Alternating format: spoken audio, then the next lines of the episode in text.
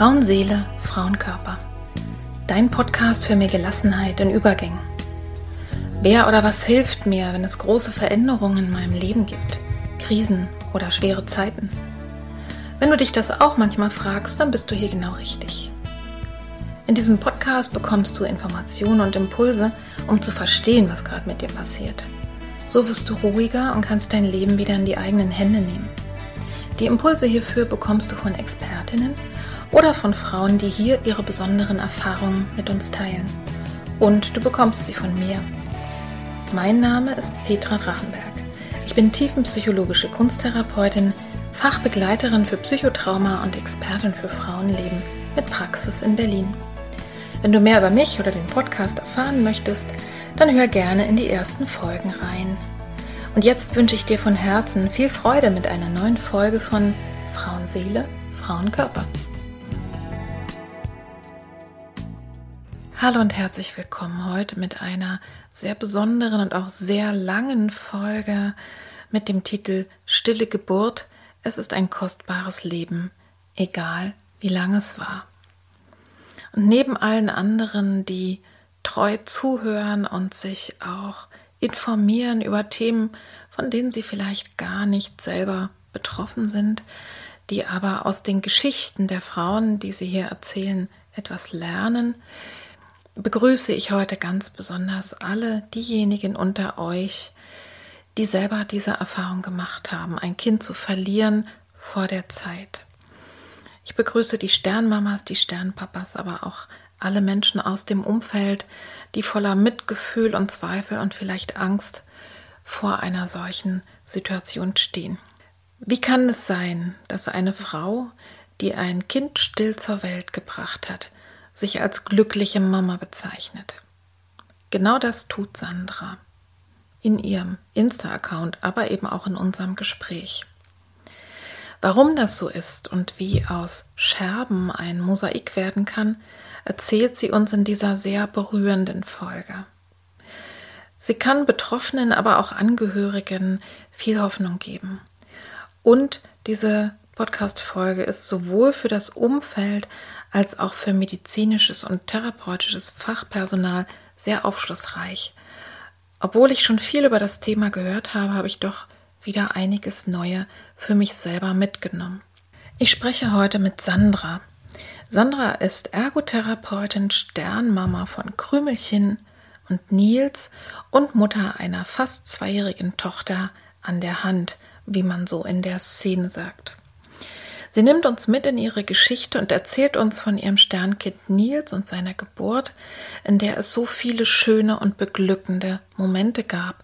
Und auch das ist wichtig zu erzählen, dass es neben den traurigen Momenten auch ganz viel Freude und Glück geben kann. Ich habe diese Folge in drei Teile geteilt. Du hörst zunächst etwas über Sandras Vorgeschichte bis zur Diagnose, dass Nils nicht mehr lebt.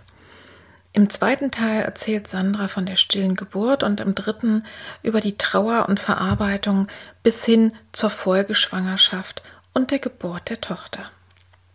Es sind so viele wertvolle und berührende Bilder, die Sandra uns hier mitgibt.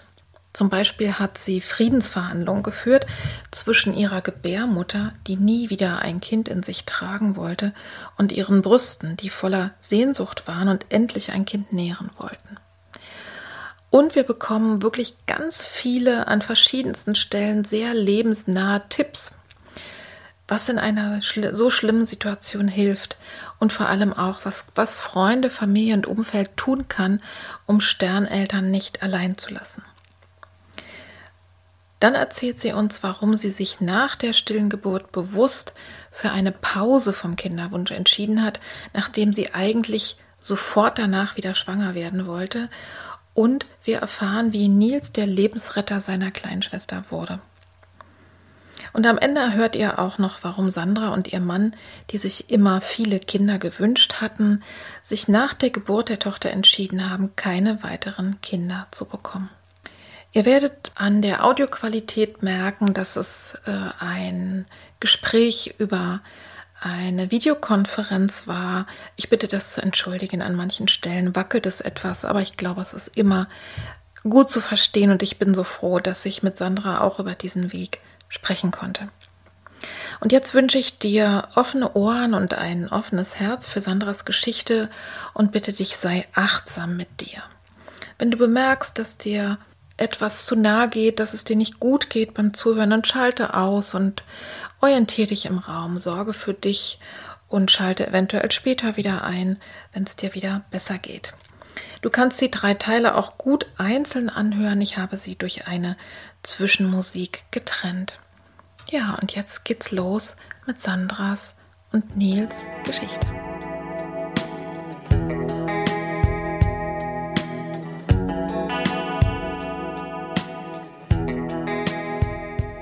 Ich spreche heute mit Sandra. Sandra ist Ergotherapeutin, Sternmama von Krümelchen und von dem kleinen Nils und Mutter einer fast zweijährigen Tochter an der Hand, wie man in der Szene so sagt. Also eine Tochter, die ihr bei euch habt in eurer Familie.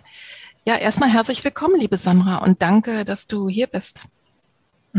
Danke für die Einladung. Ich habe mich sehr darüber gefreut.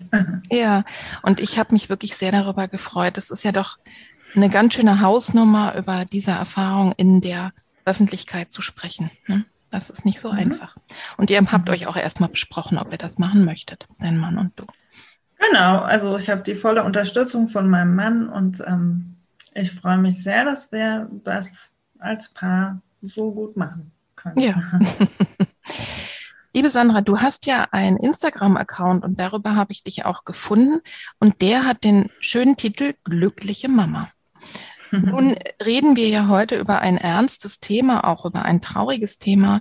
Und an deinem Account geht es auch um Trauer und du schreibst ne, deine Gedanken über Leben und Tod. Du schreibst, wenn ich das so richtig verfolgt habe, auch viel für deine Tochter. Wie kam es denn ja zu Instagram und wie kam es zu diesem Titel? Was waren denn deine Gedanken dazu? Glückliche Mama und dann geht es um Tod. Ich weiß noch genau, wie ich den, den ersten Schwangerschaftstest gemacht habe, wie äh, überglücklich ich war und ähm, wie aufgeregt, aber auch zu wissen, diese zwei Striche bedeuten, ich bin jetzt Mama mhm. ähm, und äh, zu wissen, das bringt Herausforderungen mit sich.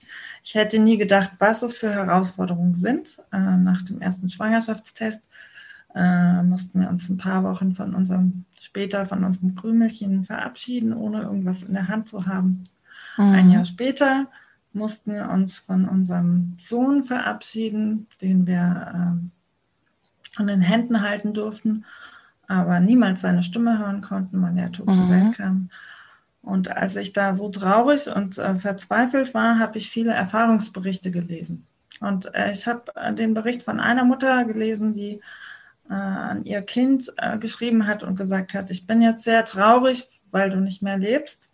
Ähm, ich weiß aber, dass ich wieder glücklich sein werde. Und wenn dieses Glück wieder in mir groß wird, dann ist dieses Glück auch wegen dir, ähm, weil ich mich mhm. über dein Leben freue. Und das hat, dieser Gedanke hat damals in mir wie ein Blitz eingeschlagen und hat mich ähm, sehr, sehr getröstet und sehr ja. bewegt. Und ähm, das durfte ich mit der Zeit feststellen, dass das wirklich so ist, dass alle meine Kinder mir Glück gebracht haben. Und das mhm. macht mich so froh, dass ich das gerne weitergeben möchte.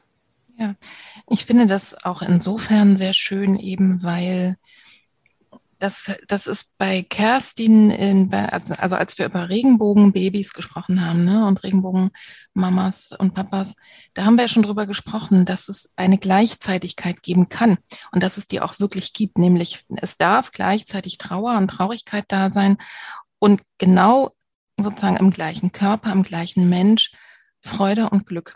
Das ist, ich kann mir gut vorstellen, dass das in dem Moment des Todes oder ne, einfach bei diesen Erfahrungen, dass man da erstmal gar nicht so einen Zugang hat, aber dass es trotzdem da ist und sich eben ja darauf zu vertrauen, dass es auch wieder kommen kann. Das ist, glaube ich, äh, eine der wichtigsten Erfahrungen und schön. Also ich finde diesen Titel ganz wunderbar und passend und lese mir sehr gerne und schaue mir sehr gerne deine Posts dazu an.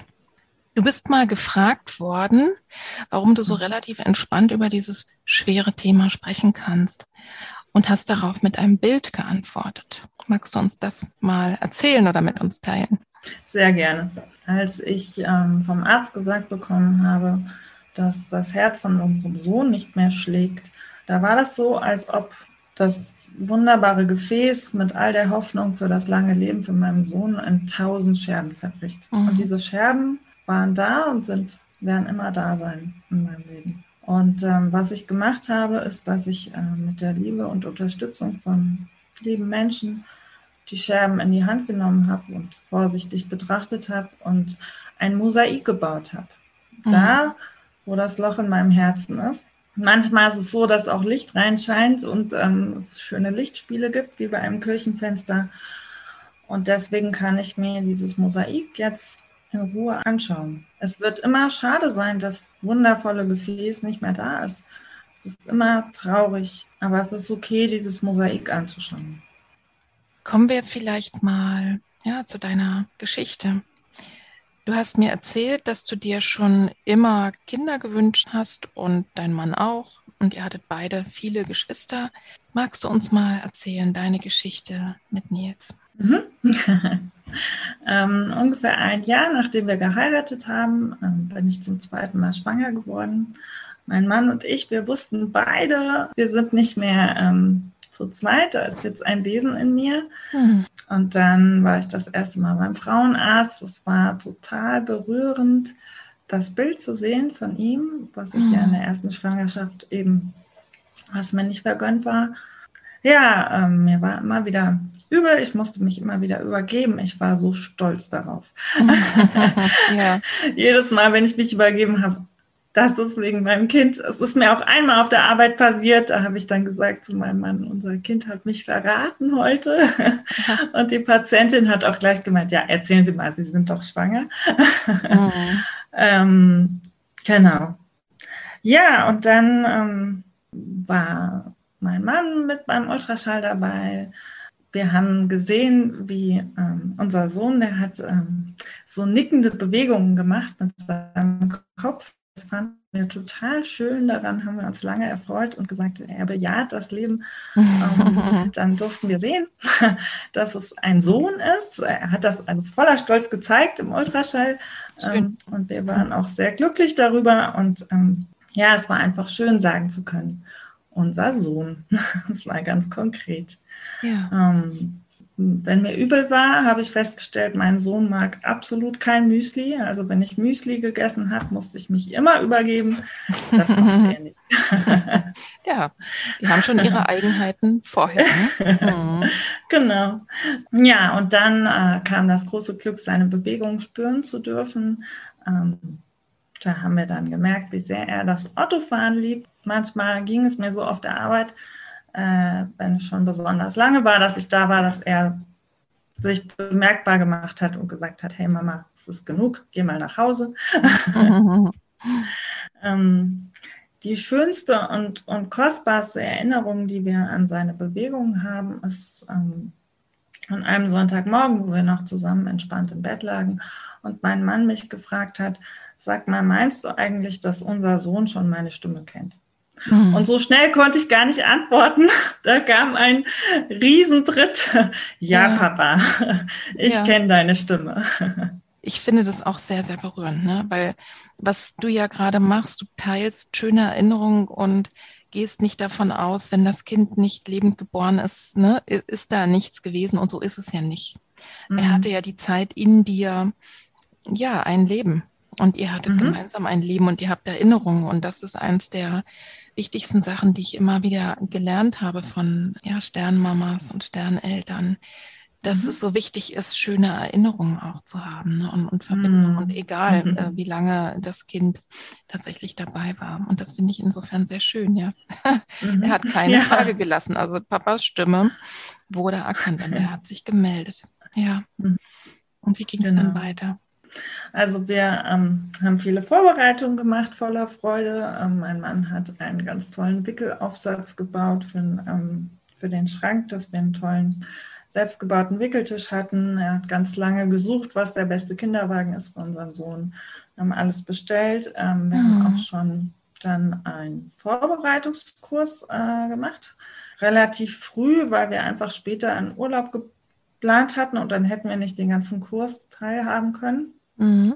Und insofern ist es so gekommen, dass wir auch den ganzen Geburtsvorbereitungskurs durchlaufen sind, äh, bevor unser Kind zur Welt kam. Mhm, genau, und ähm, was auch sehr beglückend war, war zu erleben, wie sehr ähm, der Nils nicht nur Teil von unserem Leben ist, äh, von mir und meinem Mann, sondern auch von der, von der Großfamilie. Also wie hm. die Cousins und äh, Cousinen sich gefreut haben, ja, mit ihm agiert haben, wie sehr er schon Teil von der, ja, von der Großfamilie war. Das war sehr beglückend zu erleben. Das ist sehr schön, ne? Also mhm. ja, auch für euch gewesen, äh, aber eben bestimmt auch für ihn. Das hat er bestimmt auch gemerkt, dass da noch ein paar andere sind, die sich freuen. Genau. Mhm. Genau. Ja, und dann ähm, kam ein Osterurlaub, worauf wir uns sehr gefreut haben. Hm, da wollten wir dann, was wir auch gemacht haben, meine, meine, Schwiegermutter hatte ganz viel äh, Wäsche noch, äh, Babykleidung, ähm, die haben wir alle dann durchsortiert, was wir haben wollen und haben dann quasi in diesem Urlaub die Ausstattung äh, fertig gemacht.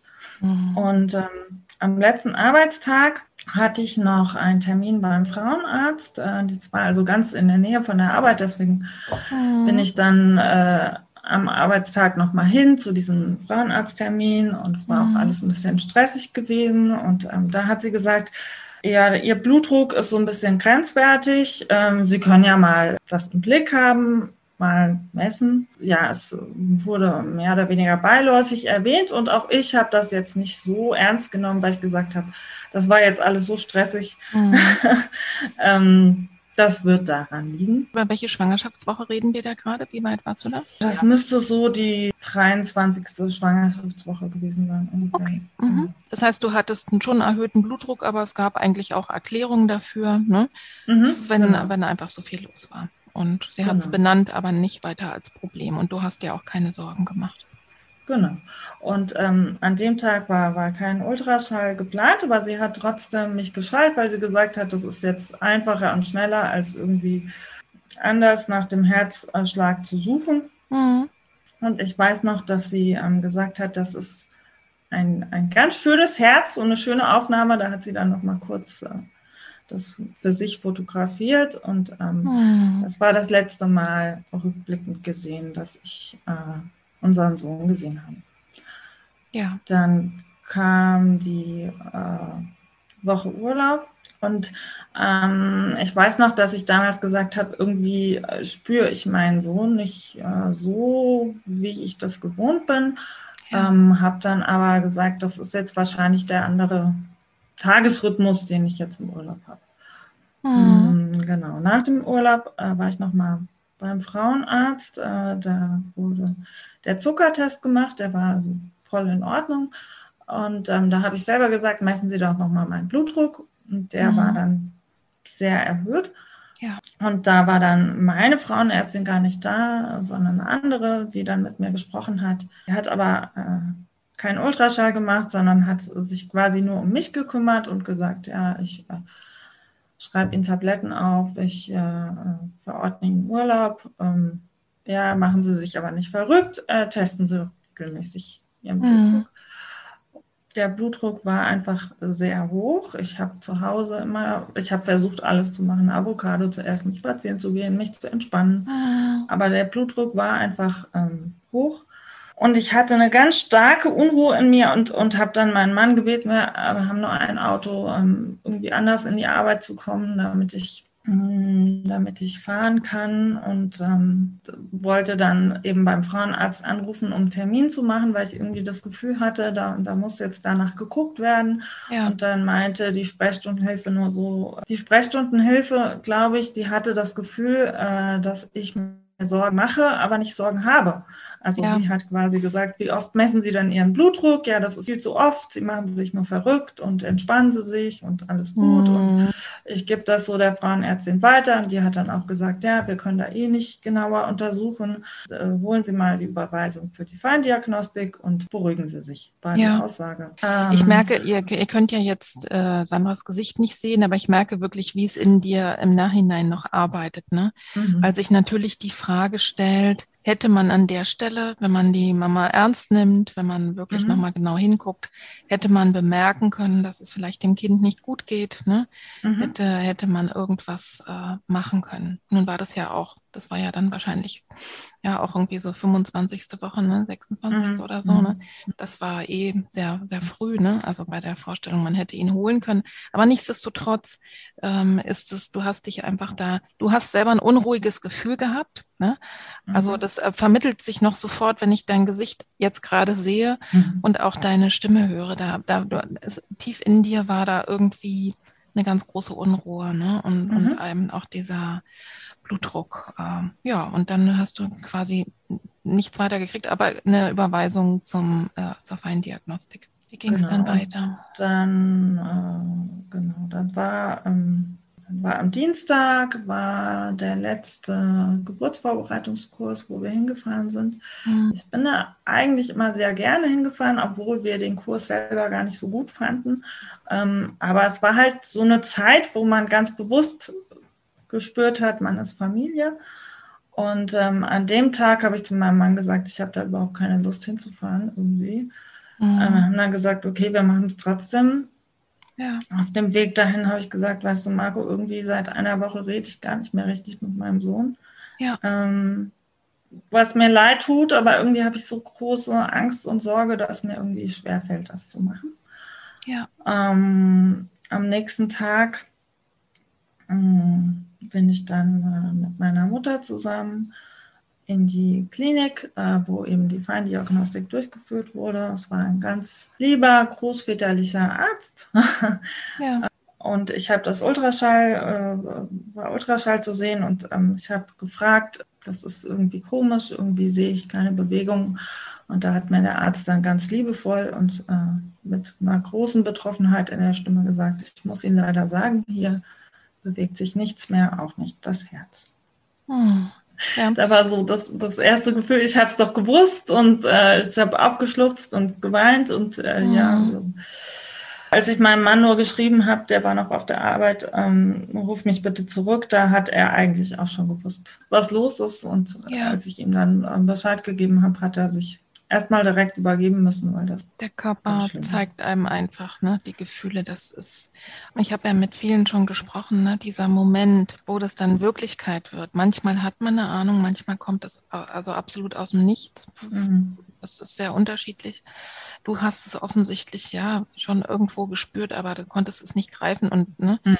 und ich denke, es ist auch gar nicht so einfach, ne, zu unterscheiden zwischen ja, ne, bin ich jetzt gerade gestresst und ne, also bin ich so in, Ang in so einer Angstschleife und darum mhm. spüre ich nichts. Ja, ne? genau. Ähm, mhm. Oder mache ich, mach ich mir so Angst oder ist wirklich was nicht in Ordnung? Und das ist, mhm. ich sag mal, äh, letztlich ist es eben so, es hätte nichts geändert. Ne? Es war, wie es war. Mhm. Und du hast, manchmal ist es ein Trost, wenn man weiß, ich habe es eigentlich gemerkt, der Moment, wo er ja nicht mehr, ja, nicht mehr lebend in in mir war, ne? Das, mhm. also wo du vielleicht aufgehört hast, mit ihm zu sprechen.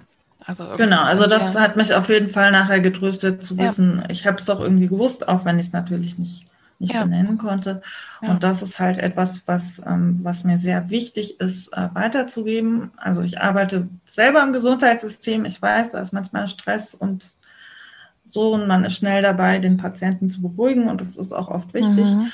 Ähm, aber es macht so einen großen Unterschied als, als Mutter, äh, wenn man weiß, die Gefühle wurden ernst genommen und dem wurden nachgegangen. Ja. Und ähm, es gibt äh, gerade auch äh, über Instagram bin ich auch äh, mit Sterneltern verbunden, die eben ihr Kind noch viel später verloren haben, ne, in der mhm. 39., 40. Woche nach dem errechneten Geburtstermin. Ähm, und für die ist das dann ganz schlimm, wenn sie sagen, ich hatte so ein Gefühl, ich bin dann aber nicht nachgegangen, weil mein Arzt mich nicht ernst genommen hat daran. Ja. Ähm, warum bin ich denen dann nicht nachgegangen? Hätte ich dann noch was verändern können?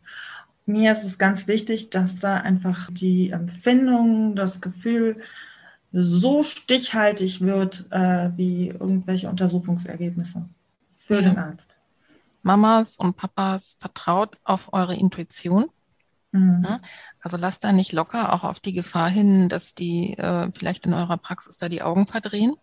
Mhm. Ja, also und auf der anderen Seite, und das ist sicherlich noch mal viel wichtiger, an das Fachpersonal. Ich glaube auch, dass man, wenn man sich einen kleinen Moment Zeit nimmt, also als mhm. Gynäkologin oder auch als Sprechstundenhilfe, ich weiß, dass die Praxen unglaublich voll sind. Ne? Also mhm. das ist wirklich, die haben da echt zu tun.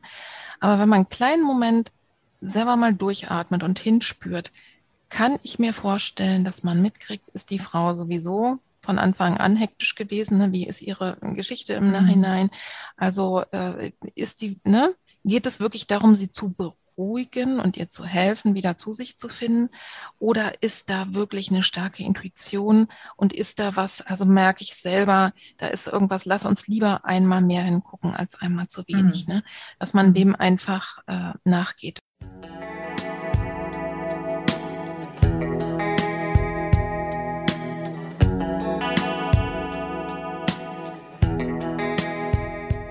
Also du hast ja gerade erzählt, du hast deinen Mann angerufen und der war so schockiert, dass er einfach, ähm, ja, dass er sich einfach übergeben musste. Ne? Daran sieht man wirklich, wie, was für starke Kräfte da in uns sind. Ne? Und das ist ich sag mal, wenn man es jetzt einfach mal klar aussprechen muss, es ist ja auch zum Kotzen. Das ist mhm. einfach, ne, da sind, äh, da sind einfach Gefühle, die kann sich, glaube ich, kein Mensch, der, der äh, sozusagen nicht, nicht mit sowas ähnlichem mal zu tun hat, vorstellen. Es ist einfach, die Welt ist nicht mehr so wie vorher. Du hast ja auch das schön gesagt. Es ist einfach etwas sehr Wertvolles zerbrochen. Wie mhm. ging es dann weiter? Das heißt, du hast die, der hat, der hat sehr mitfühlend reagiert, der Arzt, ne? so habe ich das verstanden. Mhm. war auch ganz gut. Deine Mama war dabei. Du hast dann deinen äh, Mann angerufen. Wie, ja, was, was ist dann passiert? Wie ging es weiter? Mhm. Genau. Ähm, wir haben dann recht schnell beschlossen, dass ich in der Klinik bleibe, mhm. äh, dass ich also aufgenommen werde. Ich habe dann auch direkt an dem Mittwoch äh, die ersten Tabletten zur Einleitung von der Geburt bekommen. Mhm. Ähm, genau, mein Mann kam mm, und dann kam die Zeit, äh, wo wir eben gewartet haben, dass die Wehen losgehen. Mhm. Ähm, es war eine Zeit, äh, wo wir viel geweint haben zusammen, wo wir äh, versucht haben zu überlegen, äh, was auf uns zukommt mit Beerdigung. Ähm, ja. Dass äh, wir eben Familie und Freunde verständigt haben. Ne? Auch das ist ja was sehr Schweres. Dann das habt ihr, also das habt ihr tatsächlich, das habt ihr tatsächlich dann auch schon gemacht in dieser Zeit, wo ihr gewartet habt. Wenn du dich da nochmal erinnerst, also wirklich in diese, ne, in, in, dieser Zwischenphase, wo man auf der einen Seite ja so schockiert ist und eigentlich das nicht wirklich glauben kann, ne? Also es ist ja mhm. unfassbar. Mhm. Auf der anderen Seite ist es eben ja, es ist ja ganz real. Man ist im Krankenhaus ne, und, und wird immer konfrontiert damit, dass es so ist. Gibt es irgendwas, was dir geholfen hat?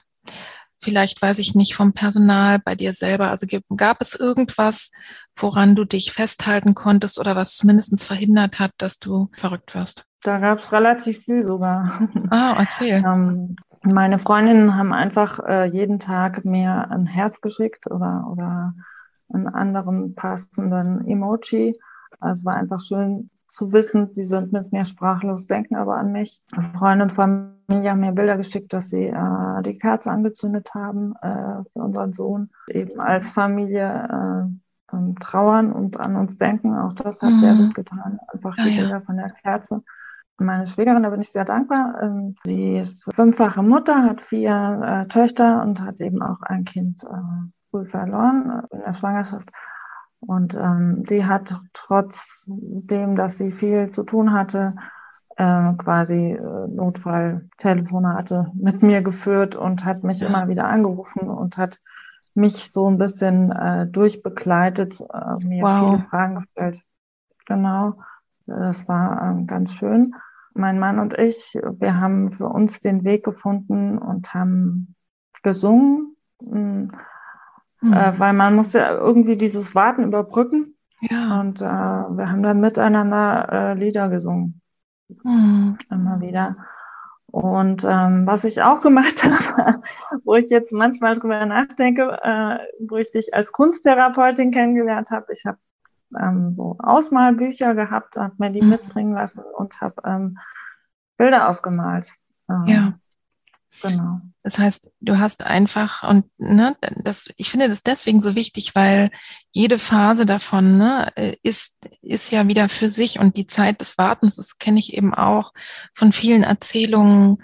Das ist schmerzhaft, aber es ist auch lang. Äh, es ist irgendwie auch, also langweilig ganz bestimmt nicht, aber es ist so eine zähe Nichtzeit. Mhm. Und ihr, mhm. äh, also ich finde es sehr beeindruckend. Du scheinst ja wirklich sehr nette Freunde und Familie zu haben, die sich auch was trauen, ja. Also sehr viele Menschen reagieren mhm. ja auf so eine Nachricht mit so einer, ja, mit, mit Schweigen, weil man gar nicht weiß, was man sagen soll, ne? Oder mit der Idee, ich will, wenn ich keine Lösung habe, dann, dann mache ich lieber gar nichts. Und was, was ich finde, ähm, ich krieg richtig, wenn bei deinen Worten oder jetzt, wenn ich mich auch nochmal reinfühle, wirklich richtig auch eine Gänsehaut, was Mitgefühl macht. Ja. Mhm. ja offensichtlich ja. hat ja auch keiner versucht, dich irgendwie wegzutrösten oder zumindestens gut, ich habe ja nach den hilfreichen Sachen gefragt. Kommen wir vielleicht ja. nochmal ja, noch mal drauf, vielleicht ja auch das. Ja. Aber, aber du hast zumindest ganz viel echtes Mitgefühl gekriegt, was einfach nur heißt, wir mhm. denken an euch. Ne?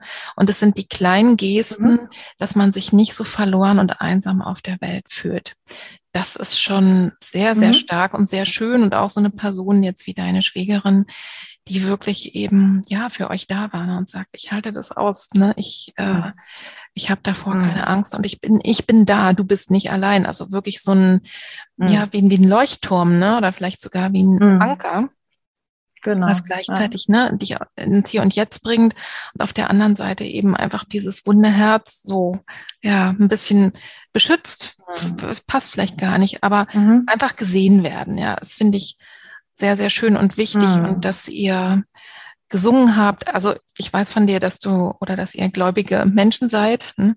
Und ähm, mhm.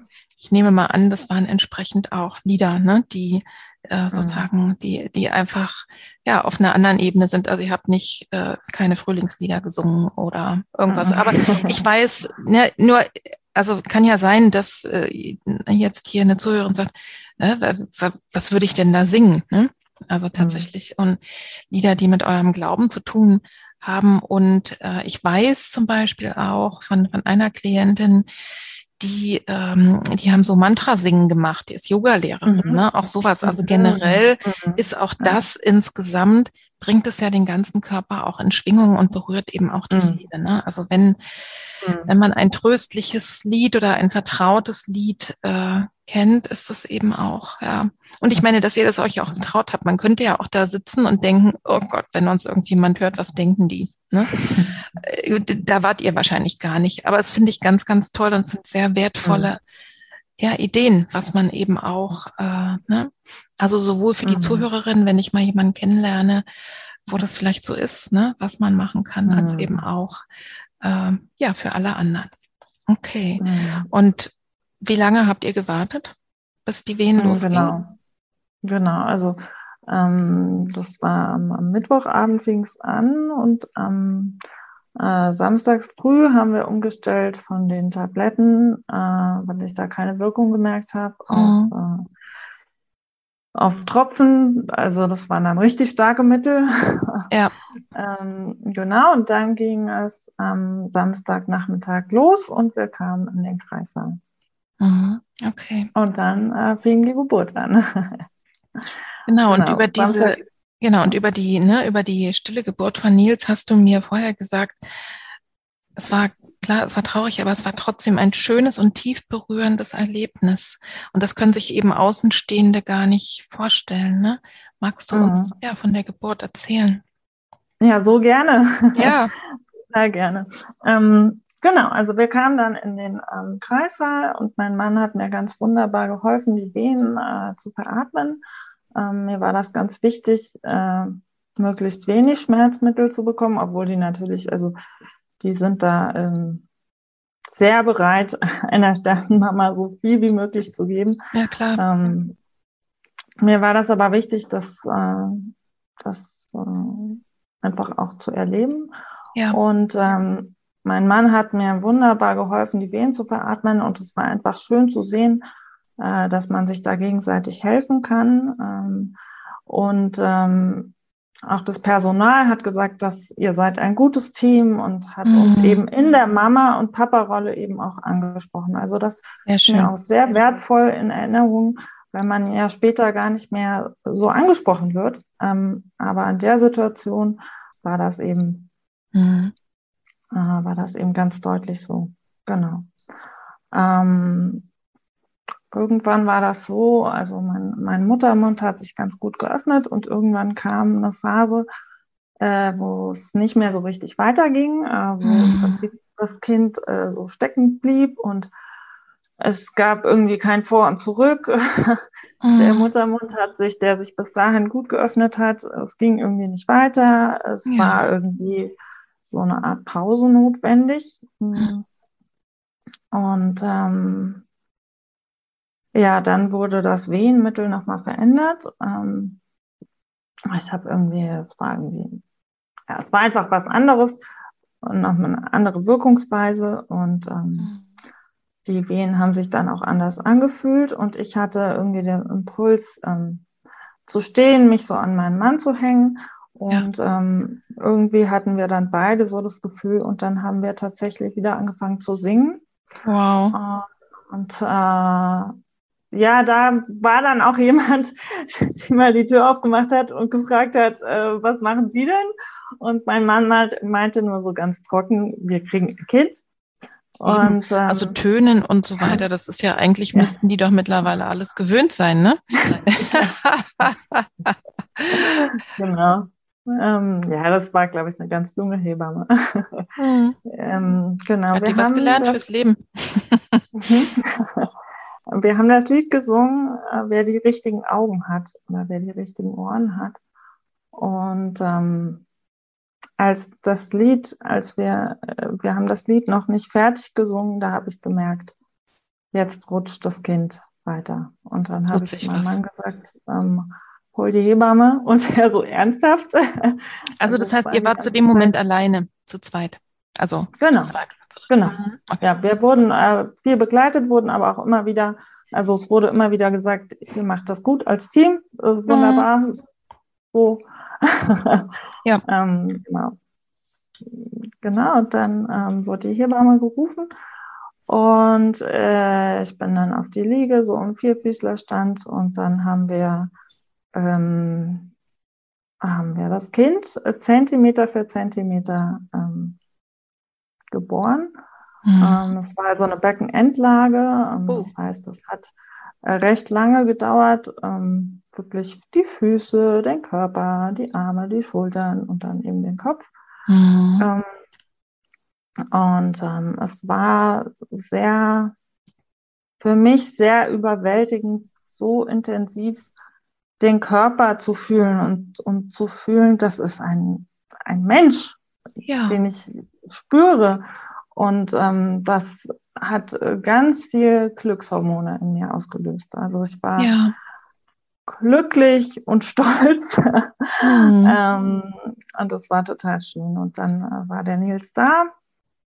Und ähm, es war sehr bewegend, äh, ihn zu halten. Auf der einen Seite zu sehen, seine Schönheit. Auf der anderen Seite war unser Sohn auch schon sehr gezeichnet vom Tod. Also man, man, hat es ihnen schon angesehen und die Ärzte haben uns auch gesagt, dass sie denken, dass eben unser Sohn schon äh, eine Woche ja. verstorben war. Ja, du hast, genau. genau. und das sieht man eben einfach und das ist, und ne, da, da haben wir auch wieder diese Gleichzeitigkeit, ne? Also mhm. für euch war das der schönste Mensch auf der ganzen Welt in dem Augenblick, ne? Ich glaube, wie für alle mhm. Eltern das Baby mhm. Äh, das Schönste ist, einfach weil es, weil das ne, mit den mhm. Augen der Liebe angeschaut wird und weil das, also ich fand es gerade auch nochmal sehr schön, wie du unabhängig vom Anschauen, ne, wie du ihn einfach gespürt hast, also auf so einer ganz mhm. anderen, auf so einer körperlichen Ebene, ne, dieses mhm. Körper an Körper und auf der anderen Seite eben auch, ne, den, den Schmerz zu sehen, okay, der, ja, er ist gezeichnet, genauso wie du es gesagt mhm. hast, ne, also man hat genau. das auch schon gesehen, ja. Kann genau. ich mir genau. vorstellen, es war beides da. Und ihr, Sie haben euch mhm. Zeit genommen gelassen wahrscheinlich? Genau, wir haben dann, also er kam äh, mitten in der Nacht und wir haben dann für uns beide äh, eigentlich gesagt, wir haben jetzt so viel geleistet in der Geburt und wir sind eigentlich so voller, voller Freude, dass wir jetzt erstmal einen Break machen und uns am nächsten Tag mal äh, von ihm verabschieden. Aber ein ganz wichtiger Moment, den muss ich noch unbedingt, also mhm. der gehört dazu dass ähm, als unser Sohn direkt auf der Welt war, wurde mein Mann ähm, als Papa aufgefordert, die, Nadelschnur, äh, die Nabelschnur durchzuschneiden. Und er hat dann äh, gemerkt, dass der Arzt so kurz einatmet oder, also er hat ein Geräusch vom Arzt, ein Räuspern gemerkt, ganz unbemerkt und hat selber auf die Nabelschnur geguckt und hat den Arzt nur so angeguckt und hat gesagt, das war's. Und der Arzt hat gesagt, ja, das war's. Und zwar hat man gesehen, dass eben äh, ein Nabel, äh, also ein Knoten in der Nabelschnur war. Und dieser Knoten war fest zugezogen. Man hat also mhm. also gesehen, dass auf der Mutterseite äh, die Nabelschnur ganz, ganz dick war, ganz dunkelrot. Man hat äh, dieser, man, man hat dem dieser Stelle angesehen, dass quasi mein Körper versucht hat, dann irgendwie reinzupumpen. Mhm. was reinzupumpen. Und auf der Seite von Nils war der Knoten sehr, sehr dünn, sehr hellrot, sehr mhm. ausgelaugt. Und man hat gesehen, da ist einfach mhm. nichts mehr durchgekommen. Ja. Genau. Ein Nabelschnurknoten ist sehr selten. Und meistens ist das auch überhaupt kein Problem, weil äh, einfach durch den, durch den Druck, dass da ständig die Versorgung da ist, der Knoten sich nicht so zuzieht, dass das irgendwie gefährlich werden kann. Ne? Ja. Und das ist so, dass oft äh, Hebammen die Kinder zur Welt kriegen und sehen, da ist ein Knoten und sagen, oh, ein Glückskind. Ja. so wird es dann oft genannt, äh, weil es eben so selten ist. Aber es kommt und uns ist es eben passiert auch vor, dass so ein Knoten wirklich die Verbindung durchtrennen kann. Und das heißt, ihr hattet damit dann auch eure Antwort. Kann man äh, jetzt mal nochmal medizinisch gesehen, kann man sagen, der hohe Blutdruck hatte was damit zu tun mit dem, äh, mit diesem gestauten Knoten? Habt ihr da mal was hm. erforscht? Oder? Ja, das ist ganz spannend. Das ist ganz spannend, weil die Mediziner sich da einig sind, dass das eine mit dem anderen nichts zu tun hat. Okay. Und äh, wir sind uns aber, also mein Mann und ich, äh, sind dessen überzeugt, dass mein Körper Rettungsaktion gestartet hat und, äh, und versucht hat, da richtig reinzuballern. Warnsignal, ne? genau. Ja, das ja. ist das Gefühl, was wir haben. Also erstmal vielen herzlichen Dank, dass du uns einfach da so mit reingenommen hast, glaube ich, in den vielleicht schmerzlichsten und irgendwie aber auch einen der schönsten Momente deines und eures mhm. Lebens und wie ihr das als Team auch gemacht habt. Also erstmal auch nochmal wirklich meinen Respekt und ja, mein Mitgefühl natürlich auch. Ne? Also ich, ich merke an dir oder sehe das auch, ne? Ja, was, was da wirklich auch nochmal hochkommt. Wenn du dir überlegst, dieser Geburtsprozess, was war dein absoluter oder euer absoluter Edelstein-Moment? Ja, wirklich dieser Moment, wo wir gesungen haben und wo wir gemerkt haben, durch oder in diesem Lied äh, löst sich was. Und ja. äh, ähm, es war auch so, dass, dass mir oder uns beide die Geburt sehr wichtig war, so als ja. ähm, den letzten, diesen Weg oder eine gute Geburt können wir unserem Sohn äh, noch schenken oder ihm äh, ja. diesen, diesen wichtigen Weg eben noch geben. Und ähm, ja, in dem Lied heißt es einfach auch, äh, wer die richtigen Augen hat, der sieht äh, mehr. Und so ist es mir auch, dass man mit den richtigen Augen eben die Schönheit und die Größe und die Wichtigkeit von dem Leben von unserem Sohn sehen kann. Mhm. Ja, wir haben ja nicht umsonst, äh, werde ich die Folge ja wahrscheinlich nennen, äh, es ist ein kostbares Leben, egal wie lang es war. Das hast du nämlich im mhm. ne, Vorgespräch auch schon mal mhm. gesagt oder habe ich vielleicht irgendwo auch gelesen. Also mhm. das auf alle Fälle. Und ich spreche ja selber wenn ich über Imagination rede oder auch über den Kontakt mit dem Unbewussten, auch häufig über die inneren Augen, die wir haben. Ne? Mhm, und genau. was ich sehr, sehr schön und beeindruckend finde, ähm, auch in deiner Schilderung ist genau das. Geburtsstillstand bei einer stillen Geburt ist relativ häufig, ist es eigentlich auch logisch, weil alles, glaube ich, der Körper muss sich dagegen sträuben. jetzt loszulassen, mhm. weil das dann endgültig wird.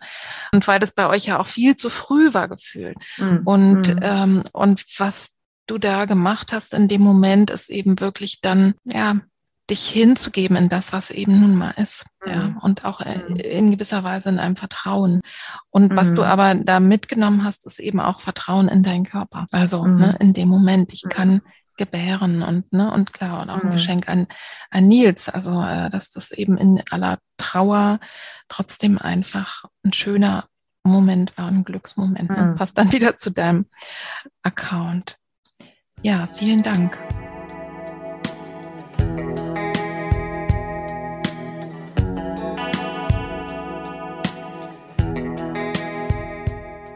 Und dann ging es ja weiter. Magst du mhm. uns vielleicht mal ja mit reinnehmen? Ne? Also Eltern erleben ja und äh, durchleben nach einer solchen Erfahrung eine wahre Achterbahn von Gefühlen. Wie mhm. hast du die Trauer erlebt? Und auch da vielleicht nochmal, was hat euch geholfen?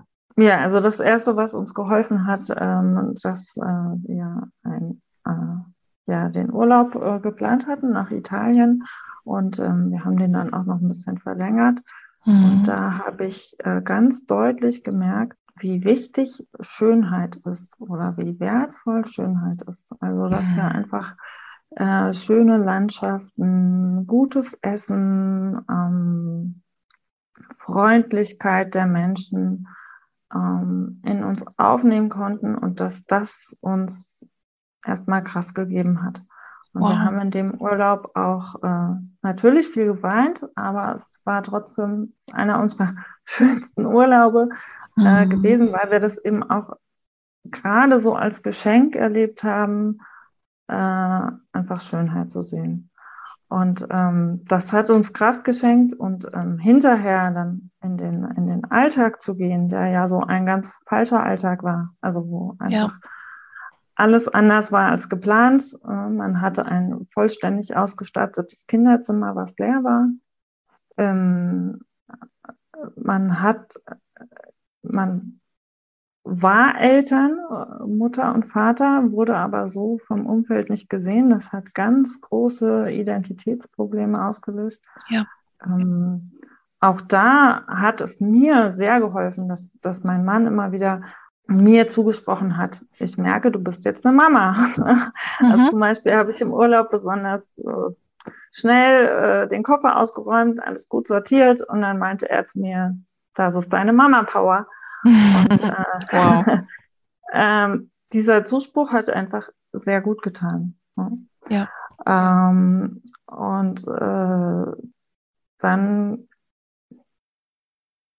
ist es so, dass ähm, ja, man sich in dieser tiefen Trauer und Verzweiflung oft selbst einfach nicht mehr erkennt und auch in der Beziehung. Also ich war, ein, eineinhalb Jahre vorher noch die strahlende Braut gewesen und mhm. konnte jetzt gefühlt nichts mehr in die Beziehung tun. Also ich war einfach nur durch jeden kleinsten Auslöser in Drehen und Verzweiflung, ja. habe mich schwach und ohnmächtig gefühlt. Was mir auch ganz deutlich in Erinnerung ist, dass ich eigentlich immer so die kinderliebe Sandra war, mich immer viel um Kinder gekümmert hat, äh, mhm. habe und dann in der Zeit teilweise auch mit Kindern was gemacht habe und ähm, was mich oft in eine absolute Überforderung ge gebracht hat und wo ja. es dann auch den Kindern nicht die Geduld entgegenbringen konnte, wie ich das so von mir gewohnt war. Und ähm, das war einfach sehr anstrengend, sich da auch selbst äh, ganz anders äh, zu erleben. Mhm. Ich hake mal ein, weil mir ein paar Sachen wichtig sind, nochmal zu unterstreichen bei dir. Also zum mhm. einen fand ich das sehr bemerkenswert, dass du äh, gesagt hast, uns hat Schönheit geholfen. Mhm. Da könnte man ja jetzt denken, wie banal ist das denn? Und ich konnte das ja auch, ne? Also vielleicht das eine andere Mutter, das konnte ich gar nicht so wahrnehmen. Aber was ihr, was ihr intuitiv, glaube ich, gemacht habt, ist zu spüren, was braucht jetzt der Körper. Da hast du über Essen gesprochen, ne? Mhm. Also, und jetzt, mhm. dann ist man da versorgt worden. Die Italiener sind ja auch ein warmes, ne? Völkchen. Mhm. also da, mhm. ne, dass ihr, und ihr habt euch automatisch auch, also das Natur beruhigt und auch wirklich in jede Zelle hinein beruhigt. Das weiß man ja mhm. auch mittlerweile.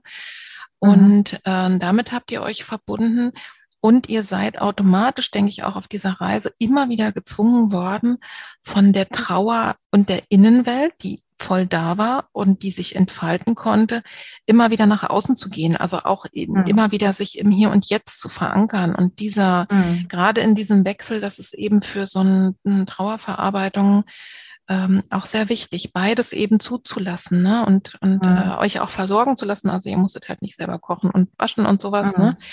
Mhm. Mhm. Und das finde ich sehr wichtig. Und jetzt nochmal in Bezug auf das, was du gerade gesagt hast mit den Kindern, ne? das berichten eben auch alles, ist so schmerzlich einfach. Ne? Mhm. Wenn du dir das jetzt im Nachhinein mal betrachtest, du hast ja gesagt, du hast dich auch nicht wiedererkannt, auch so als Ehefrau. Ne? Mhm. Ich bin jetzt, ne, bin, bin einfach anders. Also im Grunde genommen ist es ja so ein Elend auch, ne? Und äh, mhm. also da ist ja im Grunde genommen einfach nur, ja, das Mosaik musstest du dir erst aufbauen. Da waren mhm. erstmal nur Scherben und gefühlt nichts. Mhm. Würdest du jetzt im Nachhinein, also gerade in Bezug auf die Kontakte mit den Kindern, würdest du sagen, es wäre gut gewesen, ich hätte da was anders gemacht oder hätte zum Beispiel einfach gesagt, okay, dann ist es jetzt so, dann bin ich jetzt mal nicht die Kinderliebe Sandra, die einfach Geduld hat. Also mhm. ich frage jetzt einfach nur mal rein, weil du das so erzählt hast. Ich wünschte mir heute, dass ich da einfach, dass es Leute gegeben hätten, die gesagt hätten, wir sehen, was du da machst und wir sind wir sind bei dir, wir lassen dich mit den Kindern nicht alleine, sondern wir ja. sind einfach da. Okay, ja, einfach also dass es ein bisschen mehr gesehen wird, was das vielleicht auch für eine Überforderung einfach ist. Ne? Also mhm, ein Kind genau. verloren zu haben und dann mit Kindern da äh, unterwegs genau. zu sein. Sag mal, und die Beerdigung, die hattet ihr dann vorm Urlaub noch oder hinterher? Genau, die Beerdigung waren vor Urlaub. Ähm, das hat eine Freundin von mir, hat äh, die Beerdigung gemacht mhm. wo sie auch hinterher sagt, sie weiß gar nicht, äh, es war immer sehr berührend, dass sie eben gesagt hat, sie weiß gar nicht, wie, wie sie das äh, machen konnte, die, die Worte zu sprechen und äh, auch gesagt hat, sie hat sich beschenkt gefühlt, dass ihr, dass sie das irgendwie gesagt hat. Also das ist einfach eben auch für den, der so eine Beerdigung von so einem stillen, verstorbenen Kind äh, durchführen muss, einfach sehr an die Substanz geht. Ja. Genau, die Beerdigung war auch sehr wichtig. Für uns war das, also in der Beziehung war einfach zu merken, dass man sich, dass man sehr abhängig voneinander ist und man hat sich gegenseitig in einer Art Unmacht äh, erlebt, wie man es vorher noch nicht gesehen hat. Also mhm. ähm, als wir beim Bestatter waren, habe ich gemerkt, äh, mein Mann kann nicht mehr. Also mein Mann hat auch nachher gesagt, das war für ihn so die schlimme Situation, da gefragt ja. zu werden, äh, wie soll der Sarg sein und wie soll das Kind da drin liegen. Und hm. also er wäre am liebsten äh, schreiend rausgerannt. Ne? Also für ja. mich war dann dieser Effekt bei der Beerdigung, als ich zum ersten Mal den kleinen, winzig kleinen Sarg gesehen habe, wo ich ja. äh, dann ja eigentlich schreiend äh, so ein bisschen zusammengebrochen ist. Auf der Beerdigung selber ähm, saß meine Nichte auf meinem Schoß wow. Ich glaube, die war damals sechs oder so und hat einfach mit mir geweint. Oh. Das war auch sehr, ähm, sehr schön, dass sie mir das, also sie war da wirklich so eine Art Engel für mich. Ach Mensch. Ähm, das klingt total gut. Also und, ähm, ja, genau. Was wir gemacht haben, wir haben äh, auf der Beerdigung, ich wollte irgendwas, wir wollten irgendwas haben, was man, was man tun kann. Und da haben wir jedem, äh, es war auch jedem Trauergast, es war aber sehr klein gehalten, sehr familiär, haben wir einen weißen Stein gegeben und rote Stifte und dann durfte jeder nochmal ein Bild malen oder einen Liebesbrief schreiben oder mhm. was man dann auch auf das Grab gelegt hat. Ja, klingt genau. sehr, sehr schön. Ne? Also Ja, und ich, und das sind, ist ja genau das. Das sind ja, du hast, du hast ja jetzt auch stückweise immer wieder auch von von Erinnerungen gesprochen, ne? also auch ne? die, die ja. ja wirklich wichtig sind. So viele habt ihr nicht sammeln können. Ne? Und dann ist eben so eine mhm. Beerdigung auch ein wichtiger, ein wichtiger Punkt. Ne? Und da wirklich, ja, das gut genau. durchgestanden zu haben. Mhm. mein Profilbild auf Instagram ist eben auch so ein weißer Stein mit einem roter Herz, äh, wie das ja. eben auf der Beerdigung auch gemalt ja, ist. Und das hat eben den anderen auch ermöglicht, das finde ich eben auch für diejenigen, die sonst noch mit dabei waren, ähm, für euer Umfeld, eben das Gefühl, ich kann da was machen, ne? Und selbst eben mhm. genau da mhm. was draufzuschreiben oder zu tun. Und da mhm. finde ich wirklich sehr, ja, eine ne wichtige, ist äh, schön, dass du das auch mit uns ähm, geteilt hast. Ja. Mhm. Und dann wart ihr im Urlaub und seid, das hast du ja eben schon gerade gesagt, und seid dann nach Hause gekommen, ja, in mhm. eine voll ausgestattete Wohnung. Mhm. Was hat dir denn geholfen, da irgendwie diese schwere Zeit durchzustehen? Mhm. Ja, also erstmal wurde es, ich denke, das ist auch wichtig für die, die äh, so Leute begleiten, zu wissen, die Trauer wird erstmal schlimmer. Ne? Also es ja. wird äh, erstmal schlimmer, weil man dann wirklich in diesem, in diesem falschen Alltag äh, drinsteckt. Ähm, und ähm, äh, für mich war das auch lange Zeit so, äh, dass mich Enttäuschungen total getriggert haben. Ne? Also äh, zum Beispiel, wenn meine Freundin, äh, wir hatten einen Termin verabredet, ähm, mhm. äh, sie hat den abgesagt und für mich ist die Welt zusammengebrochen, ne? ja. weil mhm. mich einfach jede einzelne Enttäuschung so sehr an diese große Enttäuschung erinnert hat. Ja. Äh, dass die Dinge einfach anders laufen als geplant, dass das ganz schlimm war und besonders mhm. schlimm war die Enttäuschung äh, von der Periode.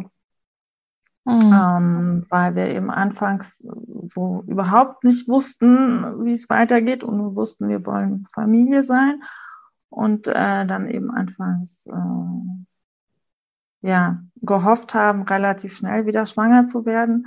Äh, meine Periode kam sehr unregelmäßig. Äh, das mhm. heißt, es gab immer wieder Zeiten, wo man dachte, so jetzt. Ja. Und äh, wenn ich dann wieder geblutet habe, dann war das absolut tiefe Verzweiflung. Und es war ja. auch jedes Mal wieder das Gefühl da, wenn ich das meinem Mann sagen musste, als so dieses Gefühl, ich muss die Todesnachricht wieder überbringen. Ja. Also das ähm, war, ging sehr tief und war sehr, sehr schlimm. Mhm. Mhm. Genau. Wie du schon gesagt hast, Natur äh, hilft. Also wir haben auch wirklich, mein Mann hat dann einfach mich immer wieder rausgenommen. Wir mhm. sind in die Natur gegangen. Ja. Ähm, das hat wirklich geholfen ähm, und hat Kraft geschenkt. Dann auch hinzugucken ne? äh, und, und bewusst wahrzunehmen, was da eigentlich in einem passiert. Mhm. Und äh, mir hat das geholfen. Ähm, ich hatte dann Gespräche äh, mit einem Seelsorger. Und mein Seelsorger hat mir dann auf den Kopf zugesagt, Sandra, in dir herrscht ein Krieg. Und ich habe ohne lange nachzudenken gesagt, ja, so ist es. mhm. Und ähm, er hat mir dann sehr, sehr äh, gute Fragen gestellt. Und zwar hat er mich gefragt, ähm, Sandra, wo würdest du sagen, wo ist denn so der Ort deiner Angst? Und dann habe ich, also darüber musste ich nicht eine Sekunde nachdenken, gesagt, der Ort meiner Angst ist die Gebärmutter. Also die Gebärmutter, ja. die eben, wie du schon mit dem inneren Augen gesagt hast, die sehen musste, äh, dass mein Kind äh, stirbt und die eben ja. äh, hilflos nichts dagegen tun konnte. Ja. ja. Und dann hat er mich gefragt, was ist der Ort deiner Sehnsucht? Und im ersten Moment dachte ich, ja, natürlich auch die Gebärmutter, die will, will doch wieder äh, ein Kind haben. Und dann ist mir, und ähm, das war echt augenöffnend, äh, dann ist mir bewusst geworden, nee, das stimmt überhaupt nicht. Äh, meine Gebärmutter hat. Äh, die hat gerade die Schnauze voll. Gar keine, die hat auch gar keine, die hat die Schnauze voll, die hat überhaupt keine Lust, äh, dass ja. da wieder ein Baby ist. Und habe gemerkt, der Ort meiner Sehnsucht, äh, das sind meine Brüste. Meine Brüste, die sich in der Schwangerschaft darauf vorbereitet haben, äh, ähm, zu stillen und die dann eine blöde Tablette bekommen haben, damit ja keine, kein Milchfluss ist. Ne? Auch auch das, ich habe jetzt über Instagram auch äh, mitbekommen, dass man auch da anders handeln kann, dass man also bewusst auch so eine Brust irgendwie einen Milchfluss zulassen kann. Ja. Damit kenne ich mich nicht genauer aus, aber es gibt da eben auch, auch wohl Möglichkeiten. Ähm, und dann hatte ich so gemerkt, ja, meine, meine Brüste und meine Gebärmutter, die haben jetzt Krieg miteinander, mhm. äh, weil die Brüste sagen, warum, warum, wir haben uns so gut vorbereitet, wir wollten, warum dürfen wir denn jetzt äh, ja. nicht das Kind stillen? Und die Gebärmutter sagt, ich, ich kann nicht. Ich, mhm. Es war so schlimm für mich, diesen tragischen Unfall von diesem Knoten miterleben zu müssen und nichts tun zu können. Mhm. Ich kann nicht. Ja, und, und das war dann so für mich das Gefühl, wo ich irgendwie mich selber wieder verstanden habe, wo ich so das Gefühl hatte, die Gebärmutter sagt, ja, ich tu mal so, ja, äh, damit die Brust mir einfach nicht mehr in den Ohren liegt und äh, ich lasse jetzt mal eine Weile die Periode nicht kommen, so dass ihr alle denkt, es ist gut und irgendwann geht's mhm. nicht mehr und dann sage ich, nee, aber, aber Baby, das könnt ihr gerade vergessen. So. Ja. Und ähm, äh, ja, das war so, wo ich das für mich sehen konnte und verstehen konnte, war das so der erste Moment, wo ich mich selber wieder ein bisschen mögen konnte. Ja, also du hast was verstanden, was da in dir ne, für ja, Ambivalenz tobt und auch die verschiedenen mhm. Anteile. Ich möchte so gerne wieder, und das, ne, dieser, also das höre ich so oft und wirklich von vielen, dass es so, so einen ganz archaischen Wunsch gibt, ein Baby haben zu wollen. Ne? Logisch, weil du bist ja, alles hat sich ja darauf ausgerichtet, ne? Und aufs Leben und auf der anderen Seite, dass eben auch, äh, ja, dass es eben auch einen Anteil gibt, der sagt, nie wieder will ich solchen Schmerz spüren, ne? Auf gar mhm. keinen Fall und solche Hilflosigkeit. Mhm. Hast du denn damit irgendwas gemacht? Also beiden gut zugeredet oder sie mal ins Gespräch gebracht, jetzt mal so auf der ganz genau. äh, Psychoebene? Genau, wir haben Friedensverhandlungen gemacht. Ach wow. Zwischen den beiden. Äh, ähm, so, dass äh, die Gebärmutter einfach gesagt hat, hier Brust, äh, bitte warte noch ein bisschen. Und die ja. Gebärmutter gesagt hat, okay, noch ein bisschen, schenk mir ein bisschen Zeit. Mhm. Und dann wird das wieder. schenk mir ein bisschen Zeit, genau. Und dann haben wir eben bewusst diesen Kinderwunsch ähm, Pause gemacht, ganz bewusst, haben ganz bewusst eben das auch verhindert. Ja. So dass ich gar nicht mehr diesen Stress hatte, ähm, zu denken, oh, die Periode kommt nicht oder nicht. So, es war mhm. durch die Pille geregelt und äh, ich hatte dann einfach den Kopf frei äh, ja. für anderes. Die Gebärmutter hatte Ruhe, die Brust wusste, sie braucht jetzt nicht irgendwie alle paar Wochen neu hoffen, sondern sie kann einfach mhm. ganz entspannt. Einfach ähm, mal erstmal sein. Einfach, einfach mal sein und äh, ja. weiß aber, dass ihr Wunsch nicht vergessen wird, sondern dass man irgendwann wieder sich darauf einlässt. Mhm. Ich finde das so eine wertvolle Idee auch, ne, sich das mal bewusst zu machen. Das kann ja bei anderen Frauen, vielleicht können es auch noch ganz, ne, ganz andere äh, Körperbereiche sein. Das ist so interessant, weil ich, ich habe jetzt davor, die jetzt gerade frisch ist, eine Folge gemacht über Selbstmitgefühl. Und das ist mhm. eigentlich genau das, was ich da erläutert habe. Spür mal hin, was es alles in dir gibt und nimm das wahr, ne? Und, mhm. und bring das in Verbindung. Und das mhm. ist eben genau, es ist einfach, äh, es, es bringt einfach den ganzen Menschen wieder mehr in die Balance, ne? Und, und dann mhm. kannst du auch wieder Entscheidungen treffen. Hattet ihr euch eine Zeit vorgenommen oder habt ihr auch gesagt, ich spüre einfach mal oder wir spüren, wenn es wieder geht? Wie habt ihr das Genau, geregelt? das zweite. Genau, das zweite. Also mein Mann hat mir auch zugesprochen, wir werden es wissen, wenn es wieder ja. soweit ist. Ihr fühlt es, genau. So. Ne? Mhm. Und bevor wir da hinkommen, äh, noch, ja, vielleicht die Frage, also zwei Fragen. Gibt es etwas, was du an dieser Stelle anderen Sterneltern schon mal mitgeben möchtest? Denn wir mhm. reden jetzt gleich ne, über die Folgeschwangerschaft noch und so, das ist nochmal mhm. ein weiteres Thema, aber mhm. das ist ja nicht bei allen Sterneltern oder auch noch, nur vielleicht bei manchen noch nicht so. Gibt es mhm. irgendwas, was du anderen Sterneltern mitgeben möchtest? Mhm. Also ja, unbedingt. Äh, ich möchte Ihnen sagen, ähm, ihr, die, wo, er, wo das Leben von eurem Kind so unfassbar kurz war, ihr habt den schwersten Mama und Job, Mama und Papa Job äh, erledigt, den es gibt. Ja. Es tut mir so, so leid, dass ihr diesen großen Schmerz erleben müsst. Und ich wünsche euch vom ganzen Herzen Menschen, die mit euch eure Trauer aushalten. Ich wünsche euch Menschen, die mit euch kostbare Erinnerungen teilen und äh, die euch auf den Weg begleiten, die Träume, die ihr für das Kind hattet, loszulassen. Nicht euer Kind, nur die Träume. Mhm. Und äh, sich auf Neues einzulassen, was immer das für euch ist, mhm. äh, weil das ist für jedes Elternpaar, denke ich, was anderes.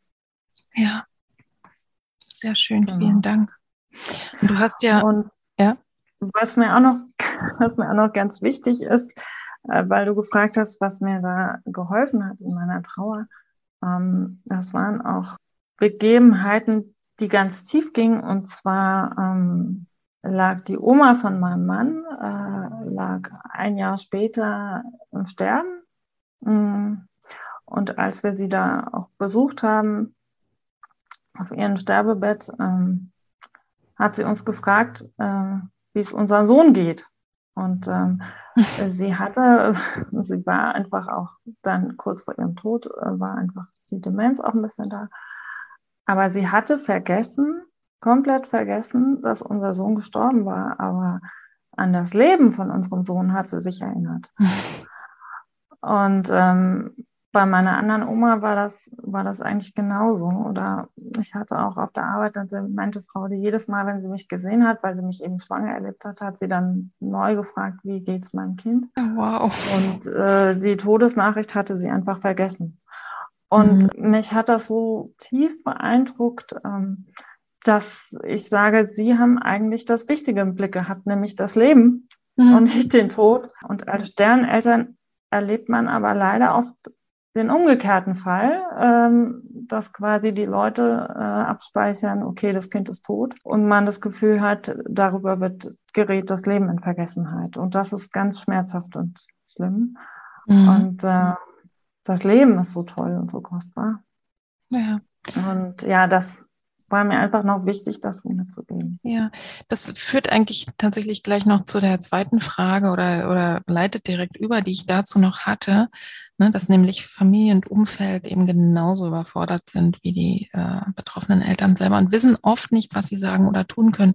Nun hast du ja schon einiges ein bisschen erzählt, aber hast du auch noch mal Ideen und was sind aus deiner Sicht No-Gos? Also ne, man könnte jetzt denken, also man hätte jetzt denken können, ne, die alte Frau, die immer wieder fragt, das ist äh, immer wieder neu schrecklich, aber für dich war das natürlich die Konfrontation mit dem Schmerz, aber Ne? Aber eben auch, dass du sagst, sie hat das Leben äh, ne, im Blick und sie hat es nicht äh, mhm. verdrängt und du konntest es ja auch einordnen. Also hast du vielleicht noch mal was, ein paar Ideen für Menschen, die helfen wollen, die da sein wollen oder die überfordert sind?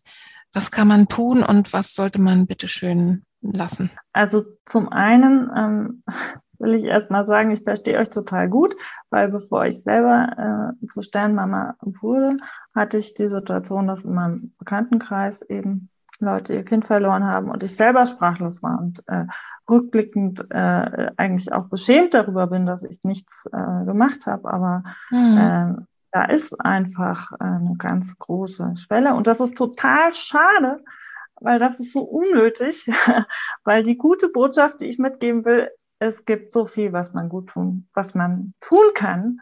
Ja. Und es ist so wichtig und gut. Und das erste, was man tun kann, ist, dass man die Betroffenheit und die Sprachlosigkeit, dass man die empfindet, dass man die einfach ausdrückt.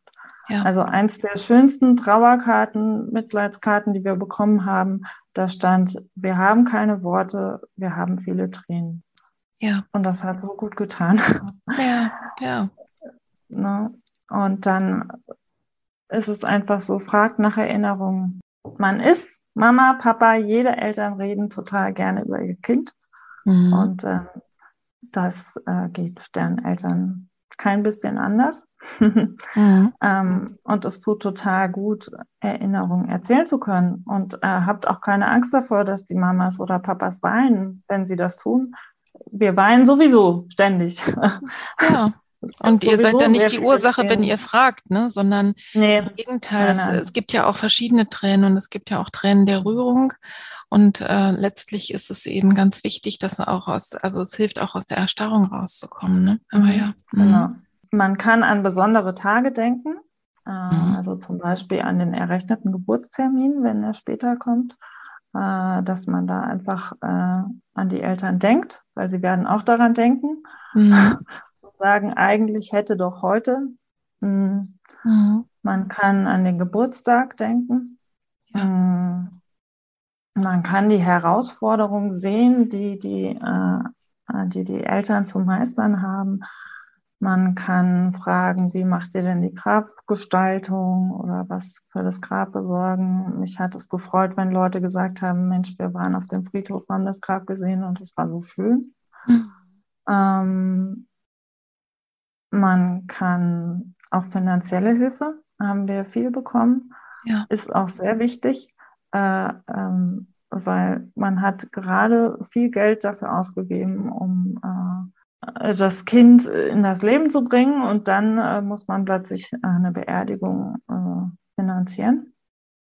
Ja, das kostet hm. auch ordentlich Geld und wenn man es eben auch schön machen will, 0815, mhm. ne, dann. Ja, genau. Ja, ja, ist ja so. Das ist, und, ja. das, da soll man sich auch nicht vorscheuen. Ich finde das einen total wichtigen Impuls. Mhm, Dürfen wir uns genau. beteiligen, ne? Man, äh, man kann vielleicht auch Auszeiten schenken. Also uns haben Auszeiten ja gut getan wie der Urlaub. Ne? Also, also mhm. das ist äh, hier, äh, wir geben euch was, dass äh, ihr einfach mal raus könnt aus dem, was ihr gerade aushalten könnt.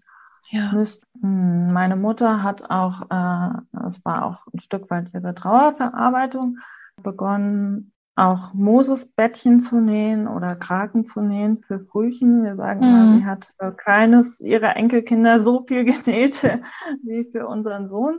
Und das eben bis heute macht. Und auch da, es gibt viele, es gibt ja viele äh, Organisationen, mh, mm, die etwas äh, tun für Eltern, mhm. die sowas erleben müssen. Also zum Beispiel äh, gibt es auch äh, Leute, die aus Brautkleidern zum Beispiel äh, so Bettchen nähen für mhm. äh, Sternkindern.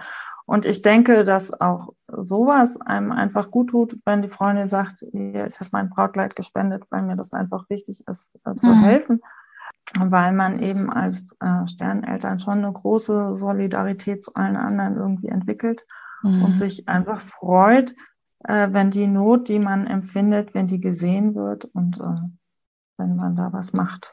Genau. Ja. Äh, was auch, denke ich, ist, also ich habe es selbst nicht erlebt, ähm, aber ich kann mir vorstellen, dass es durchaus hilfreich ist, dass man den Eltern sagt, hier, wir wissen, ihr habt dieses Zimmer, dieses Kinderzimmer. Wenn ihr da irgendwas verändern wollt und Unterstützung braucht oder wenn wir dabei sein können oder dann mhm. sagt Bescheid. Ne? Ja. Und dass man einfach das sieht, ähm, dass ja. da diese Herausforderung auch da ist. Ja, die ganz genau. lebenspraktischen Dinge, ne? Auch denke ich, mhm. vieles von dem, was, äh, was auch sich gut macht im Wochenbett, ist zum Beispiel auch ne, Essen vorbeibringen. mhm. ne? Also wenn man, wenn man natürlich, ich würde vielleicht vorher fragen, wobei gut, mhm. man kann ja auch sagen, hier steht vor der Tür, ja. Also wenn, mhm. wenn, wenn vielleicht die äh, Menschen einfach gar niemanden sehen wollen, aber ne.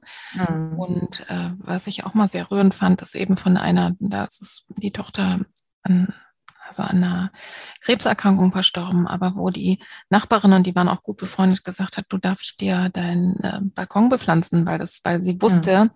dass sie das mhm. immer so schön gemacht hat und einfach nicht dazu kam. Ne? Mhm. Also so mhm. spürt mal rein, wenn ihr die Leute kennt. Äh, was könnte ihnen jetzt eine Freude machen? Und zwar nicht mit der Erwartung, ne, dann machen die gleiche BA, sondern einfach mhm. überall so kleine Flästerchen äh, und, und zu sagen, mhm. ne, es gibt vielleicht ein, zwischendurch ein Aufatmen und es mhm. und überhaupt eben einfach wirklich, äh, es ist alles ein Weg, um Mitgefühl zu zeigen. Ne? Und für manche mhm. Sterneltern, die engagieren sich ja dann, ne? ich glaube, die ganzen tollen Sternkindvereine überall, die mhm. dann auch äh, ne, Selbsthilfegruppen gründen oder sagen, wir nähen hier so kleine ne, äh, mhm. Klamotten für die Frühchen oder eben für die ganz früh verstorbenen Kinder und all das. Ne, kann, du kannst ja, äh, also da, da, da kann sich diese ganze aufgestaute Handlungs- und Liebesenergie auch ein bisschen mhm. ausdrücken. Ne? Und, und das mhm. denke ich eben auch. Und jede und jeder hat da äh, den eigenen Weg. Was würdest mhm. du sagen, ist überhaupt nicht hilfreich? Was kann man sich einfach bitte schön klemmen? Gibt es sowas? Ja, unbedingt. Mhm. ähm, mm, das sind eigentlich alle, alle Sprüche, die, die irgendwie ähm, relativieren, den Schmerz, die Trauer relativieren. Also ich habe das oft erlebt, ich habe meine Geschichte erzählt, dann war eine kurze Betroffenheit und dann kam der Satz, aber ihr seid ja noch jung. Ähm, ja. Genau, so nach dem Motto, ihr könnt ja noch weitere äh, Kinder bekommen oder ähm, Ja, also das mhm. geht einfach nicht. Ähm, Vergleiche sind auch bitte nicht zu machen. Ne? Also klar, man denkt immer dran und sagt dann, ach, ich habe äh, die Cousine, die hat das auch erlebt und hatte ein Jahr später ein gesundes Kind auf der Welt oder mhm. so. Also das ja. hilft einem in der Situation auch nicht weiter. Ja, überhaupt Ratschläge äh, haben wir nicht als hilfreich empfunden, sondern eben das Mitgefühl. Ja. Und ähm, äh, was ihr bitte auch nicht macht, ist der Rückzug. Ja, nicht einfach schweigen, weg nee. sein.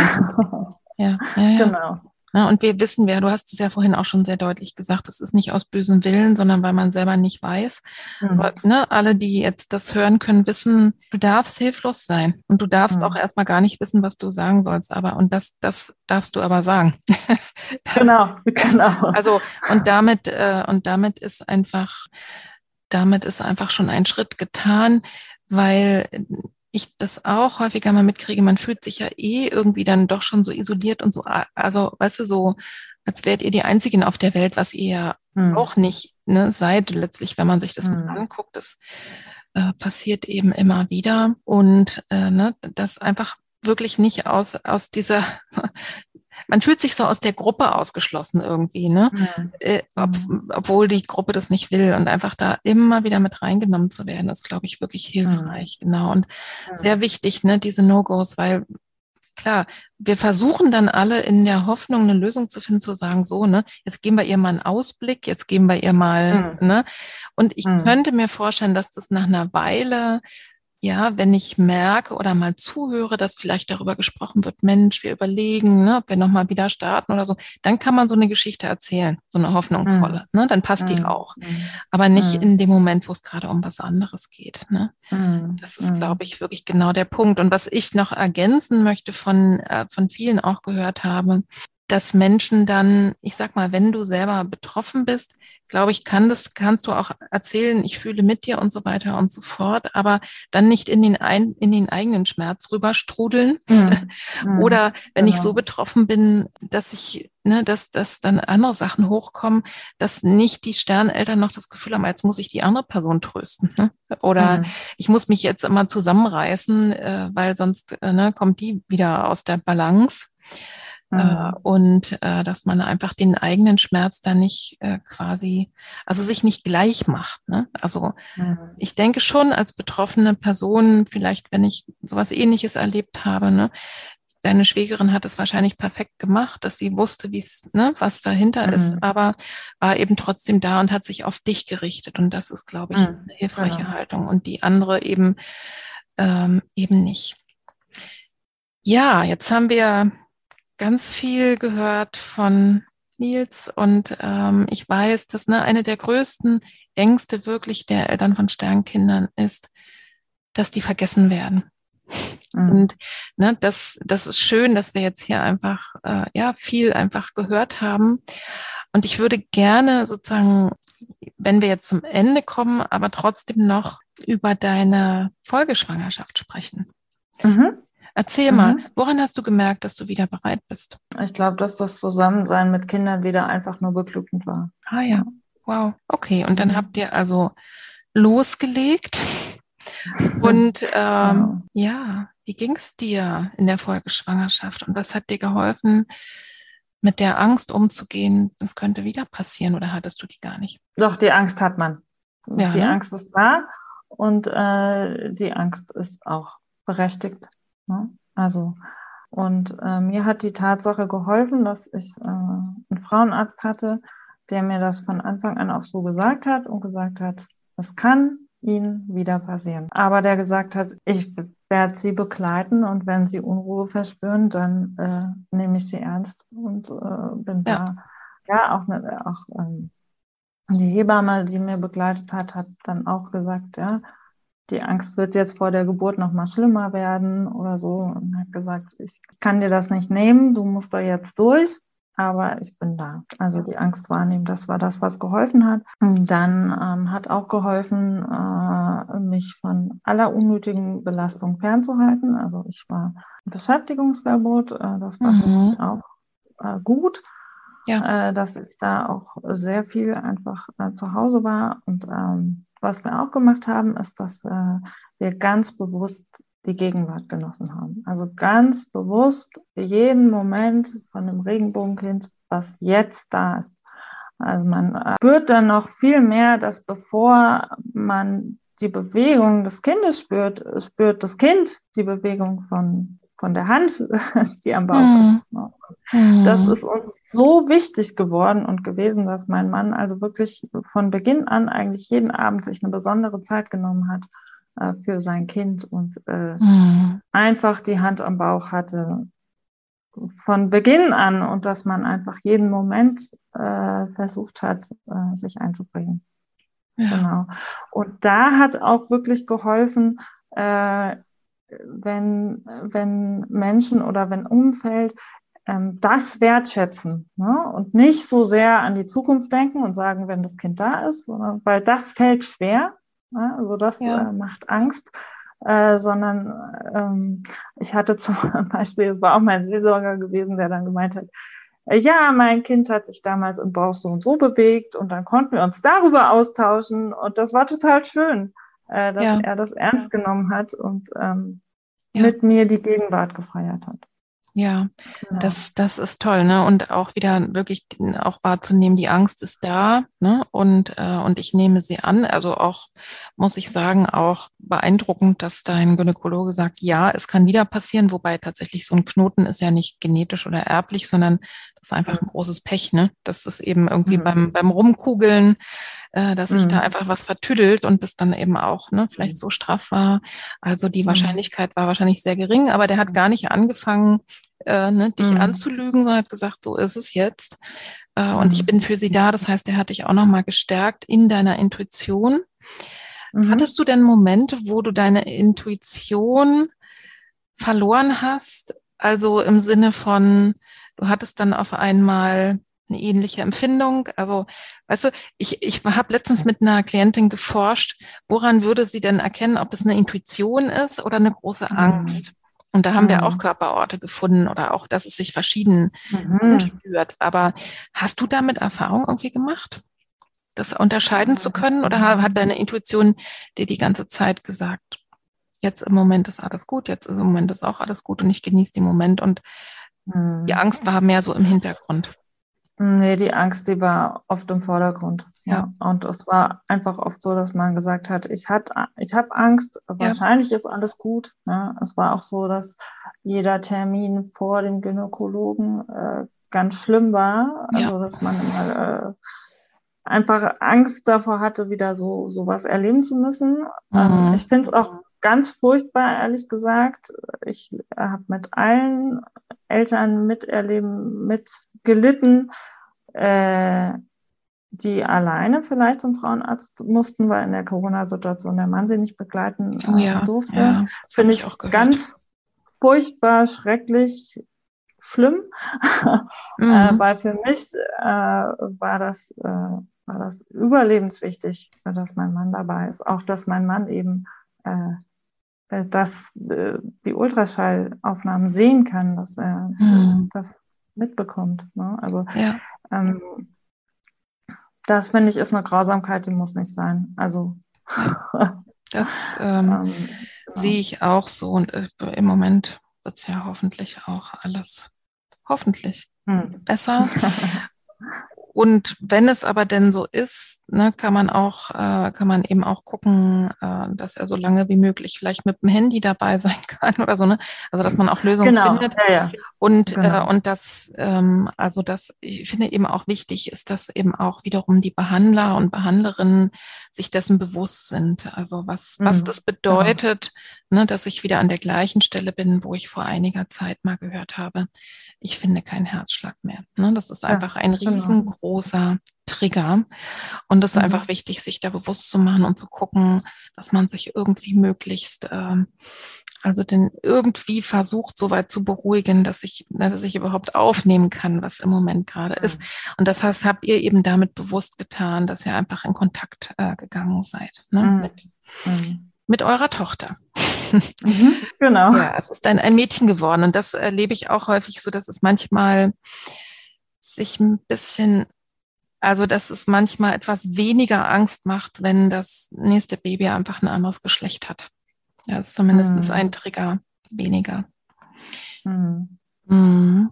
Ja, und durch eure erste Erfahrung wart ihr ja quasi schon vorgewarnt, wenn ne, hoher mhm. Blutdruck ist und so weiter und so fort. Und so ist Nils eigentlich in gewisser Weise zum Lebensretter seiner kleinen Schwester geworden. Magst ja, du uns genau. dazu mal was erzählen? genau. Also es war leider nicht so, dass ich natürliche Wehen hatte. Äh, also nicht die Wehen haben mich dazu gebracht, äh, in die Klinik gebracht zu werden, sondern äh, wieder hoher Blutdruck. Mhm. Ähm, und ähm, dann gab es eben Leute, die mein Mama-Gefühl ernst genommen haben und gesagt haben, okay, da muss jetzt Notkaiserschnitt durchgeführt werden. Ja. Und ähm, und mit das erste, was wir gehört haben, war, die Nabelschnur liegt um den Hals. Ach, und krass. Da. Genau. Und äh, sie war auch, also auch das muss so ein bisschen, äh, sie hatte, sie lag lange gut im Becken. Also wir denken, dass die Nabelschnur da an der Schulter oder so dann im Becken so ein bisschen auch gedrückt war, weil sie, sie war recht klein äh, ähm, und äh, sehr geschwächt, als sie zur Welt kam. Mhm. Ähm, mit ganz leichten Unreifezeichen, aber aber gesund und munter. Ja, und es kann ja auch möglich sein, eben, dass durch die, ne, vielleicht durch den Druck auch, dass ne, die Versorgung gar nicht, ne, dass sie gar nicht so viel, mhm. so, so gut versorgt war, wie es auch sonst hätte sein können. Das heißt, es war gut, dein hoher Blutdruck hat quasi und deine mhm. Erfahrung hat, hat dich dazu geführt und dann letztlich auch die Behandler zu sagen, jetzt probieren wir gar nicht großartig rum und machen noch mhm. dies und jenes, sondern jetzt wird einfach gehandelt, ne? Und mhm. äh, das ist äh, ja ein gesundes kleines Mädchen. Ja. Ja, genau. Und äh, du schreibst ja viel. Also ne, ich, wir könnten jetzt noch stundenlang darüber reden, wie ging es dir anschließend und so weiter. Das machen wir alles nicht, weil wir jetzt schon sehr lange sprechen und der, Schwerpunkt wirklich auch auf auf deinem Sternkindern liegen sollte, aber trotzdem ein wichtiger Punkt, Geschwisterkinder, ne? Folgekinder. Mhm. Du schreibst ja viel, du schreibst auch an deinem Insta-Account auch Briefe an deine Tochter. Magst du uns dazu was erzählen und vielleicht auch nochmal, was glaubst du, was brauchen denn Geschwisterkinder von Sternkindern? Also, dass wir darüber nochmal sprechen. Mhm. Genau, also ich habe da im Prinzip schon in der Schwangerschaft angefangen, dass ich ein Buch genommen habe und alle Erinnerungen, die ich so von meinem Sohn hatte, äh, äh zusammengefasst habe und nochmal ein Tagebuch geschrieben habe über sein Leben mit Bildern. Und das habe ich ganz bewusst für meine Tochter gemacht. Also mhm. Ich dachte, ich will jetzt alles nochmal schön zusammenbringen, ähm, damit meine Tochter, wenn sie mal später fragt, dass ich äh, was in der Hand habe, was ich ihr zeigen kann ne? und wie ich ihr alles. Und ich denke eben, dass die, äh, dass die Kinder äh, ganz viel spüren und fühlen und dass es einfach wichtig ist, dafür Worte zu finden, damit sie mit diesem Gefühl auch nicht alleine sind, sondern äh, dass sie da Raum haben. Ich denke, was auch wichtig ist, äh, dass sie einfach wissen, das Geschwisterkind, was gestorben ist, ist ein Mensch. Ein Mensch mit einem kurzen Leben.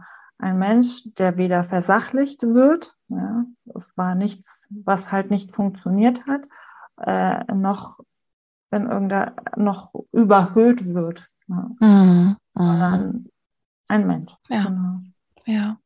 Ganz, ganz wichtig. Und ich nehme mal an, ihr seid wahrscheinlich auch von Anfang an auch mit der Kleinen ne, immer wieder auch zum Grab gegangen und habt gesprochen einfach. Oder mhm. habt ihr irgendwie so eine Phase gehabt, wo ihr gesagt habt, da, da lasst, da halten wir das jetzt erstmal raus, weil das zu kompliziert ist, weil sie das nicht, weil sie das noch nicht verstehen kann, weil sie so klein ist? Habt ihr da irgendwas gemacht? Nee, es war, nein, es war von Anfang an so, dass äh, wir halt auch mal auf dem Grab waren und sie dabei waren, aber Hauptperson war die Tochter. Also wenn sie dann unruhig war, äh, war halt mhm. der Friedhofsbesuch kürzer, ne? weil ja. es war wichtig, dass es ihr gut geht. Ja, ja, ja. ähm, und ähm, wir haben zum Beispiel, hat dann die Oma äh, uns ein Auto gegeben, was sie damals eben für den Nils besorgt hatte. Und dann haben wir das dankend genommen und haben es unserer Tochter gegeben und sagen ihr immer, das ist das Auto von deinem Bruder, mhm. so, von Nils. Ja. Ähm, äh, dass es einfach ganz normal ist, dass er da ist. Mhm. Und ja. ähm, ich denke, was auch wichtig ist, zu wissen, dass das ein Thema ist, was sie ihr Leben lang begleiten wird und wo, mhm. denke ich, die Fragen und die Auseinandersetzung damit auch in den unterschiedlichen Lebensphasen von ihr unterschiedlich sein wird. Ne? Also ich denke, ja. als Teenager, wenn sie vielleicht den großen Bruder vermisst, äh, wird es nochmal ganz anders sein. Oder wenn sie selber mhm. irgendwann schwanger werden sollte, ja, oh ja. werden auch nochmal ganz andere Fragen auftauchen. Ja. Und das einfach zu wissen, dass sie da den Raum braucht, das ist ganz wichtig. Ja, ich habe sowieso das Gefühl, ihr seid einfach stark in, in euren Intuitionen oder an den Gefühlen auch immer äh, dran. Es wäre das so ganz natürlich, weißt du, so als äh, du, du sparst es einfach nicht aus, aber du forcierst es auch nicht, ne? Du machst es nicht. Hm. Also es ist für das Folgekind nicht das wichtigste Thema auf der Welt, dass es einen Bruder hat, sondern es ist ein hm. Thema. Ja, ja genau. Also und ähm, und dann sozusagen automatisch einfach dem nachzugehen, was braucht ne, das Geschwisterkind jetzt und wenn es eben mhm. Fragen hat, ne, ist ja wie bei vielen anderen wichtigen Themen auch, die dann aufzugreifen und ehrlich zu beantworten. Mhm. Ne? Und mhm. ansonsten, wenn es einfach ganz normal im, im Umfeld auch ist, ähm, dann äh, oft können es Kinder erstaunlicherweise leichter nehmen. Also manchmal ja. gibt es so kleine Schockmomente, wenn es ältere Geschwister gibt, gibt und die ja. praktisch, ne, Sternkind ist praktisch wäre ein jüngeres Geschwister gewesen, ne? Mhm. dass die dann da so sagen, naja, kann ich jetzt dann ne, da nochmal im Bettchen liegen oder kann ich das, das Spielzeug mhm. haben so, also Kinder gehen eigentlich äh, häufig sehr viel, ja, so, so ganz bodenständig einfach mit dem Thema um. Also als hätten die dann ein viel mhm. natürlicheres ähm, Gefühl noch dazu, ne? Oder so wie mhm. du auch beschreibst von deiner kleinen Nichte war das, ne? Die bei, auf der Beerdigung mhm. auf deinem Schoß gesessen hat und ihr konntet da einfach gemeinsam weinen und das auch das kann, ne? Mhm. Kann auch mal total tröstlich sein. Was ich vorhin noch fragen wollte und dann vergessen habe, hattet ihr einen Sternfotografen? Also habt ihr ein Foto von Nils? Mhm. Also wir hatten leider, leider, leider keinen Sternfotografen. Ja. Wir haben ein Bild, also die Hebamme hat ein Bild gemacht, wir haben auch selber mhm. ein Bild gemacht, aber mhm. äh, das war etwas, was ich auch lange äh, bedauert habe, weil ich mhm. denke, die machen da eine ganz tolle Arbeit, haben ja. da auch nochmal Gespür, wirklich das Leben zu zeigen und nicht das vom Tod gezeichnete. Äh, mhm. Und äh, das habe ich schmerzlich vermisst. Ja, das, das heißt, ihr habt schon eine Erinnerung, aber jetzt ne, nicht vom Profi. Das kann man vielleicht als Tipp auch nochmal weitergeben, weil die gibt es mhm. eigentlich deutschlandweit. Äh, und ich finde, ja. es sollte wirklich ja, ja. jede Klinik und ähm, eigentlich, ne, es sollten eigentlich alle Profis wissen, um die Eltern dann zu fragen, möchtet ihr das? Ne? Ja, ja, genau. Ne? Das ist auf alle Fälle auch eins, was, also ich wusste das zum Beispiel auch lange gar nicht, dass es das gibt und zwar mhm. auch wirklich so viel, ne? Nicht nur als Ausnahme und nicht nur in Berlin, sondern mhm. äh, wirklich ehrenamtliche mhm. Menschen, die da, mhm. die da rangehen. Mhm. Ja. Ja, also das wäre einfach schön, wenn das äh, standardmäßig dazugehört, nicht nur die Eltern dazu über informieren, das Kind ist bestattungsfähig, äh, bestattungspflichtig, sondern auch zu sagen, ähm, wir haben hier einen Sternfotograf. Genau. Wollt ihr das? Genau, genau. Ne? Und ich denke, da wird sich zukünftig auch noch auf alle Fälle nochmal, ähm, ja, es wird sich einfach noch weiter rumsprechen, da bin ich mir ja. ziemlich sicher. Dieses Thema, ne, wie geht's mir dann, wenn ich ein Baby geboren habe und das andere vermisse, weil dann, das ist letztlich jeden Tag ist das neugeborene Kind irgendwie immer wieder ein Trigger. Äh, das mhm. lassen wir jetzt einfach mal aus. Ich möchte mhm. an der Stelle wirklich sehr empfehlen, das Gespräch mit äh, Kerstin über was brauchen Regenbogenmamas. Da haben wir auch mhm. viel nochmal gesprochen über dieses, dass es manchmal auch Verwirrung im Gehirn gibt oder auch so, dass, dass es auch vielleicht manchmal Loyalitätsprobleme gibt, ne? dass man so das Gefühl hat, ich darf mich gar nicht richtig freuen ne, weil was, was ist dann mm, ja mit dem Nils, ne? Und umgekehrt. Also das ist ein reichhaltiges Thema, was wir jetzt einfach bewusst hier an dieser Stelle ausklammern und wer darüber mehr erfahren möchte. Auch über Umgang mit Angst in der Schwangerschaft nach einer stillen Geburt hört sich diese Regenbogen-Mamas-Folge an. Mhm. Und wir haben ja am Anfang besprochen, ihr habt euch eine große Kinderschar gewünscht, dein Mann und du. Mhm. Ja. ja. Und ja, ihr wart ja wahrscheinlich bei der Geburt der Tochter auch immer noch jung, also hättet noch weitere Kinder bekommen können. Ne? Und ihr habt euch aber entschieden, dass es bei diesem, also bei euren drei Kindern, ne, aber bei dem mhm. nach der Tochter nicht noch einmal ja, ein weiteres Kind, also nicht noch einmal schwanger werden zu wollen, um mhm. keine, ja, keine weitere Schwangerschaft einzuladen. Magst du uns mhm. darüber noch was erzählen? Weil das war ja sicherlich schmerzlich und wie seid ihr dazu gekommen? Also wir haben einfach, weil äh, die Geburt ja wieder so belastend war ja. ähm, und es wieder eine Nabelschnurkomplikation war, haben wir einfach äh, wahrgenommen, dass eine weitere Schwangerschaft wieder sehr belastend wäre, ähm, mit sehr vielen Ängsten verbunden und mhm. haben gesagt, da wollen wir äh, mich und meine Gesundheit, aber auch die Gesund aber auch meine Tochter schützen, äh, weil wir gesagt haben, ähm, dass einfach wir nicht wollen, dass sie eine Schwangerschaft so stark äh, mit Ängsten und Sorgen verknüpft mhm.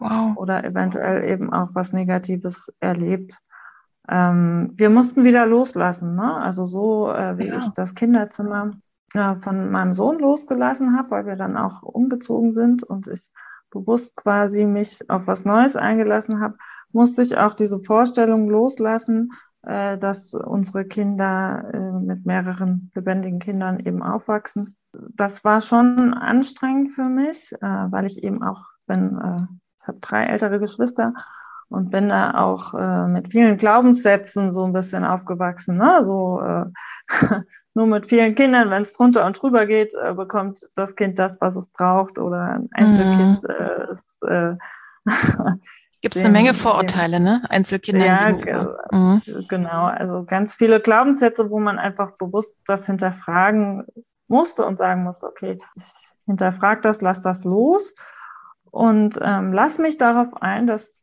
das Leben mich einen anderen Weg führt und sage, auch dieser andere Weg ist gut. Ja, das klingt für mich auch sehr, also zum einen, was mir sofort jetzt in den Sinn kommt, das war eine Entscheidung aus Liebe. Mhm, also natürlich ja. auch aus Angst, aber letztlich, also nee, eigentlich war es keine Entscheidung aus Angst. Angst hat eine Rolle gespielt.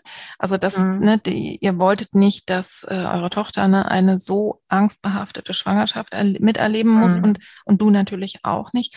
Aber letztlich ist es eine Entscheidung aus Liebe gewesen, nämlich zu dir und mhm. zu deinem Leben und zu deiner ja, psychischen und körperlichen Gesundheit und auch eine Entscheidung eben für eure Tochter. Ja. Mhm. Also, genau. ähm, und das finde ich erstmal ganz wichtig festzuhalten.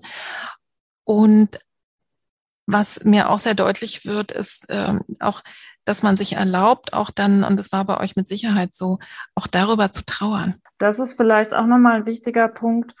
Als wir um unseren Sohn getrauert haben, war ich für vieles, vieles dankbar, ne? dass die Sonne scheint, dass man irgendwie äh, als dann meine Tochter auf der Welt war, dachte ich manchmal, bin ich jetzt undankbar. Und dann habe ich gemerkt, nein, wenn ich mir wirklich erlaube, darum zu trauern, dass es jetzt keine natürliche Geburt war, äh, darum zu trauern, dass, dass durch Corona die Dinge anders sind, als sie sein sollten, darum zu trauern, äh, dass eben der Traum von mehreren Geschwistern, die noch weiterkommen, nicht da ist, dann kann ich auch wieder wirklich Dankbarkeit empfinden. Also du hast wirklich getrauert um das und dann konnte die Dankbarkeit kommen? Wenn ich mir die Trauer nicht erlaubt habe, weil so. ich jetzt gesagt habe, ich habe doch mein Kind. Ja, ja, ähm, ja, ja. Sei doch dankbar, dass du dein Kind hast. Hauptsache es ist geboren, auf dem Kaiserschnitt, Hauptsache es ist jetzt gesund. Ne? Ja. Und wenn man sich quasi nicht selber erlaubt zu sagen, ich bin super, super froh, dass ich jetzt ein Kind habe, was lebt, mhm. aber ich darf trotzdem traurig darum ja. sein, dass ich eben nicht erleben durfte, wie das ist, dass ein lebendiges Kind auf natürlichen Weg geboren wurde. Dass ja, verstehe. Ja. Niemals natürliche Wehen erleben durfte wenn man sich das wirklich erlaubt, darum zu trauern, kann man auch wieder für andere Dinge dankbar sein. Das heißt, die Trauer ist eigentlich die Voraussetzung dafür, äh, wieder Dankbarkeit empfinden zu können und auch wieder Lebendigkeit, äh, ne? weil die Gefühle sind ja eh da. Ne? Mhm. Und sich das wirklich auch zu erlauben. Jetzt machen wir mal wirklich den Bogen zum Ende hin. Ich möchte einfach nochmal auf deinen Insta-Account verweisen. Glückliche Mama, wir werden den auch verlinken. Was erwartet denn die äh, Leserin dort? Also mhm. wer, wer dort ist? Was, was sieht man da? Mhm. Ja, man ähm, sieht nicht das, was man wahrscheinlich bei dem Namen erwarten würde. Man sieht also keine Babybilder, und es geht nicht darum, wie es ist, ein Kind an der Hand zu haben, mhm. äh, sondern ich schreibe über das Mama-Sein, was aus meiner Sicht oft zu kurz kommt, Ich schreibe darüber, wie es ist, Mama zu sein, wenn das Kind im Bauch ist, wie es ist, wenn man Mama ist und das Kind gestorben ist und nur noch im Herz ist, aber auch wie es ist, wenn man Mama ist, weil man einen Kinderwunsch hat und schon alles, sein ganzes Leben, seinen ganzen Alltag darauf ausrichtet, äh, dass das Wunschkind äh, Realität wird. Auch dann ist man Mama, auch wenn mhm. das Kind vielleicht erst nur noch im Kopf ist. Ja. Aber man handelt ja ganz stark als Eltern, weil man aus Fürsorge für dieses Kind, was man sich so sehr wünscht, eben ganz viele mhm. Dinge auf sich nimmt. Und dieses Mama-Sein, das möchte ich in Fokus ähm, mhm. rücken und äh, schreibt da eben über Trauer, über Ängste, Hoffnung, Glück, Zweifel. Er schreibt dankbare Beiträge über äh, Wegbegleiter, die mir geholfen haben. Mhm. Und ich schreibe Briefe an meine Tochter, wo ich eben versuche, an ihre Realität anzuknüpfen und mhm. ihr schwere Themen eben zu erklären und zu zeigen. Ja. Was hat dir denn persönlich geholfen, in diesen ganzen schweren Zeiten den Mut nicht zu verlieren? Das war bestimmt viel, aber hast du da vielleicht ein, zwei Stichworte? Mhm. Mhm. Also es war die feste Überzeugung, dass es mehr gibt als mein kleines Leben und mehr gibt, als ich sehen kann. Ja. Äh, auch die Erfahrung, immer wieder getragen und bewahrt zu sein und die Liebe von, von meinem Mann, von Familie mhm. und Freunden ja, um es in einem Bild zu sagen, also wir haben auf dem Grab von unserem Sohn haben wir die bekannten Symbole in ein Mosaik gelegt. Anker, Kreuz und Herz, also Glaube, Hoffnung, Liebe. Hm. Das hat geholfen. Ja. Was tust du denn heute, um seelisch und körperlich gesund und stabil zu bleiben? Was machst du so? Also ich schaue, dass ich weiterhin mich bewege, auch in der Natur. Ähm, ich schreibe gerne Tagebuch. Jetzt als Mama male ich Tagebuch. Mhm, auch schön. weil äh, ich dazu besser Zeit finde und das auch zusammen mit meiner Tochter machen kann. Ähm, ich mache sehr gerne Bilder, ich fotografiere sehr gerne, also richte meinen Blick eben auf Schönes. Mhm. Ähm, und ich habe in der Woche ganz bewusst einen Tag, äh, wo ich einfach mich konzentrieren will auf das Schöne, auf die Beziehungen, auf die Familie und eben versuche, äh, so eine Gedankenhygiene zu haben. Also an einen Tag wirklich nicht an Probleme zu denken, nicht an Belastungen, sondern zu sagen, ich lasse jetzt mal los und genieße. Wie schaffst du das denn?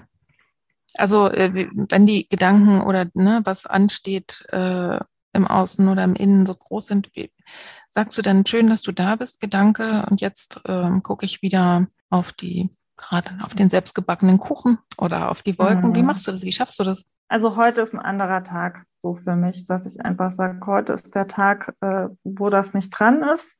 Äh, mhm. da habe ich in der Woche wieder Zeit für. Wow. Aber ich muss auch sagen, in der Trauer um den Nils habe ich das nicht geschafft. Da war dieser, dieser Tag einfach keine, keine Entlastung. Ne? Also man merkt auch ein Stück weit, wenn man, wenn man das nicht schafft, diesen, diesen Tag so einzuhalten, dann muss man was tun. Ja, das auch, ne? Also wenn, wenn es meine Gedanken nur ausfüllt, wie gesagt, in der Trauer gibt es eh keine Regeln, ne? Und, mhm. und, und ich denke, sich da auch noch Vorwürfe zu machen, ich wollte doch, ja, und jetzt bin nein, nein, ich bei den nein, Gedanken, das ja sowieso nicht, ne? Aber das heißt, bewusst die Aufmerksamkeit auch zu lenken auf die schönen Dinge, ne? Ich gebe manchmal mhm. äh, den Klientinnen also wenn die gerade irgendwie, sagen wir mal, das, der Mann nervt oder das Kind nervt oder die Kinder mhm. nerven mhm. ähm, oder keine Ahnung, gebe ich ihnen manchmal eine goldene Brille mit, sozusagen so als Metapher. Mhm. Und sich mal vorzustellen, ich sehe jetzt einfach mal nur das Gute, nichts, was mhm. zu kritisieren ist an diesen mhm. Menschen weil das ist ja auch da. Ne? Wir sind ja darauf programmiert, immer den Fehler zu sehen, so ist unser Gehirn gebaut. Mhm. Und einfach mal bewusst zu sagen, und ich richte meine Aufmerksamkeit jetzt ganz bewusst mal auf das Gute und stelle mal fest, ach, das gibt es ja auch. Ne? Mhm. Also, ja, oder einfach zu sagen, also als Mama gibt es ja immer was zu tun. Ne? Man hat, hat ja, ja, auch das. Immer mhm. irgendwelche Baustellen und dann einfach zu sagen, nee, heute äh, mache ich da die Augen zu äh, und spiele dafür mit meinem Kind oder lese ihm ja. vor. Sehr schön. Sehr guter Tipp. Und wenn du mal einen richtig blöden Tag hattest, was hilft immer, damit du dich wieder besser fühlst? Äh, das Zugeständnis, dass es okay ist, einen blöden Tag zu haben. Mhm. Und dass es auch mal okay ist, sich eben nicht besser zu fühlen. Mhm. Und eben auch äh, dann versuchen, das sind ja gerade diese Tage, wo wo man gerne dann Probleme wälzt und einfach sich selbst sagen, okay, du bist heute nicht in der Verfassung, das zu tun, also mach's bitte nicht. Kuschelzeit mit der Familie und ich tauche auch dann gerne einfach in schönen Geschichten ab, mal einen Film gucken oder. Ja. Absolut. Und darauf vertrauen, dass auch wieder bessere Zeiten kommen. Ich weiß ja, dass du regelmäßige Hörerin von meinem Podcast bist. Und hast du denn eine persönliche Lieblingsfolge? Und könntest du, ja, welche könntest du empfehlen und, und vielleicht auch nochmal für Sterneltern, aber auch, auch sonst? Also magst du uns mhm. da noch was empfehlen? Mhm. Also meine persönliche Lieblingsfolge ist äh, die Folge 55, Liebesbriefe an meine Gebärmutter, eben weil du da bei mir total den Nerv getroffen hast, äh, weil ich eben auch so an meine Gebärmutter, das mir gut getan hat, liebevoll den Blick zu wenden. Das ist aber auch natürlich etwas, was sehr intensiv ist und sehr tief geht, äh, was mir auch ähm, sehr geholfen hat, äh, was auch letztens wieder empfohlen wurde, ich glaube von Kia, war äh, das Lerne den Garten deiner Weiblichkeit kennen. Das ist ja. eine ganz wunderschöne Imagination. Ähm, und ähm, ja, ich denke, wenn, also weil ja gerade diese Bilder auch ähm, sehr tief gehen können, was ich auch äh, Sterneltern empfehlen würde.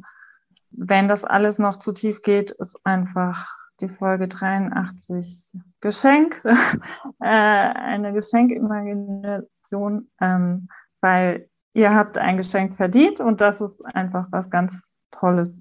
Ansonsten würde ich ähm, alle Interviews empfehlen, die du äh, mit Sterneneltern geführt hast. Ich fand das total schön, dass du das äh, Thema immer wieder aufgreifst, mhm. weil einfach die unterschiedlichen Erfahrungen einfach äh, gut tun. Ja. ja. Ja, ja. Und das finde ich auch wirklich spannend, also es ist jetzt nicht so, dass ich das andauernd mache, ne, aber auf alle Fälle, dass das Thema bleibt dabei und dass auch jede so eine andere Erfahrung hat und auch, auch andere, ja, auch andere äh, Tipps weitergeben kann. Tipps klingt jetzt blöd, aber du weißt, was ich meine. Ne? Mhm. Also es reichert einfach mhm. dieses Wissen an und ich bin auch jedes Mal total bereichert und denke immer wieder auch, wie, was für eine tolle Idee. Ne? Und es kann eben mhm. sogar anderen Menschen in anderen Krisensituationen auch helfen. Ne? Also mhm. ne, dazu zu hören. Ja. Ja, Jetzt kommen wir wirklich zum Schluss nach so wirklich mhm. vielen, vielen, vielen reichhaltigen und sehr tiefen ja, Erfahrungen, die du mit uns geteilt hast. Wenn du den Zuhörerinnen und Zuhörern jetzt noch was mitgeben könntest, so wie ein Gedanken oder Gefühlssamen, der in ihnen weiterreifen und wachsen könnte. Zwei, drei Gedanken, was wäre das? Mhm. Also der Satz, der mir sehr wichtig äh, geworden ist, der ganz banal und einfach klingt, aber wo für mich ganz viel Wahrheit drin steckt, ist trauert mit den Traurigen und freut euch mit den Fröhlichen. Mhm. Dass man wirklich die Trauer aushält, nicht relativiert, sondern wirklich mitfühlt, aber auch die Freude sich mhm. mitfreut. Und gerade jetzt, wo der Krieg ausgebrochen ist, finde ich das einen ganz wichtigen Tipp. Ja, es sind große Probleme da, aber bitte habt trotzdem Mitgefühl für die Probleme, die gerade euer Nachbarn und Freund betreffen und mhm. habt das im Blick äh, und relativiert es nicht. Ne? Ja, auf alle Fälle und, äh, und erlaubt euch eben auch, euch zu freuen, wenn was Freudiges da ist. Weil niemand, ne, genau. ne, dass das, äh, also mh, darüber, es gibt eine Podcast-Folge über dieses Thema Mitleid und Mitgefühl. Mhm. Und äh, ne, da, da ist es auch nochmal ein wichtiges Thema zu sagen, ja. Und das darf trotzdem da sein. Ne? Also mhm. auch wenn genau. es bei anderen Menschen jetzt gerade gar nicht so ist. Den bringt es mhm. nur gar nichts, ne? wenn, äh, wenn ich auch noch in Trauer versinke. Sondern mhm. eigentlich eher mit Gefühl und, ähm, und zu schauen, was kann ich denn tun. Ja, mhm. ja, ja. Genau. Mhm. Ähm, den zweiten Gedankensamen, den ich gerne mitgeben würde, ist ähm, Eltern von Kindern äh, mit einem kurzen Leben, Sterneltern, sind Eltern, die den schwersten Mama- und Papa-Job mhm. erledigt haben, den es gibt, und sie brauchen unsere Unterstützung. Ja. Ganz schön. Also klar, kann ich doppelt und dreifach unterstreichen. Ne? Also einen habe ich noch. Ähm, Leben ist kostbar, auch kurzes Leben und verborgenes Leben im Bauch. Und ähm, das sollte wertgeschätzt werden. Und auch und vor allem in unserer Sprache. Also bitte sagt keinen Schwangeren, genießt noch die Zweisamkeit, die sind jetzt schon zu dritt. Ja. ähm, fragt nicht, äh, was wird es werden, ein Junge oder ein Mädchen, sondern fragt, wisst ihr schon, welches Kind da in euch wächst? Mhm. Das ist unheimlich wertvoll, äh, da auf die Sprache zu achten und dem Leben Wertschätzung entgegenzubringen. Mhm. Und eben auch ne, für die, äh, für die Schwangeren und ihre Partner, Partnerinnen einfach zu sagen und nimm dieses Leben auch, auch in der Schwangerschaft schon ganz und gar. Ne? Also nimm mhm. auch da eine Beziehung ja. und nimm das wahr und, das, und genieße es eigentlich, weil einer von den Sätzen, die ich von Kerstin auch so mitgenommen habe, ist, ähm, ne, dass, dass die auch äh, in, in den Momenten einfach, dass man sich immer wieder sagt, jetzt im jetzigen Moment ist mhm. alles gut. Ne? Mhm. Und, und das wirklich auch äh, ja, als wertvoll zu erleben. Genau. Ja, das ja. war auch so ein Moment, als dann Nils gestorben war, dass ich mir dachte, oh, warum habe ich, warum habe ich so viel kostbare Lebenszeit von ihm verschwendet, mich mit irgendwelchen blöden Problemen auf der Arbeit auseinanderzusetzen mhm. oder so. Ne? Ja. ja, das ist ja oft der Effekt, dass man hinterher dann denkt, ne, was ist eigentlich hier wirklich ein Problem? Aber gut, weißt du, man, ja, mhm. man weiß es einfach ja nicht anders. Und er war ja dennoch in den Momenten auch in dir gut geborgen und aufgehoben, ne? Mhm. und ähm, hat dich ja gespürt und wahrgenommen. Das finde ich ist auch mal vielleicht immer noch mal ein wichtiger, ein wichtiger Punkt. Liebe Sandra, ich danke dir so sehr, dass du wirklich uns ehrlich und offen und so ausführlich mitgenommen hast. Und für die vielen, vielen Erfahrungen, ich bin mir sicher, dass es wirklich anderen sehr gut helfen wird, dass sie wirklich was mitnehmen werden und ja, ich wünsche euch als kleine Familie alles Liebe, alles Gute. Und ja, ich denke mal, wir werden ja weiter auch in Kontakt bleiben über Instagram. Und erstmal vielen Dank heute für deine Zeit. Dankeschön und so sehr gerne.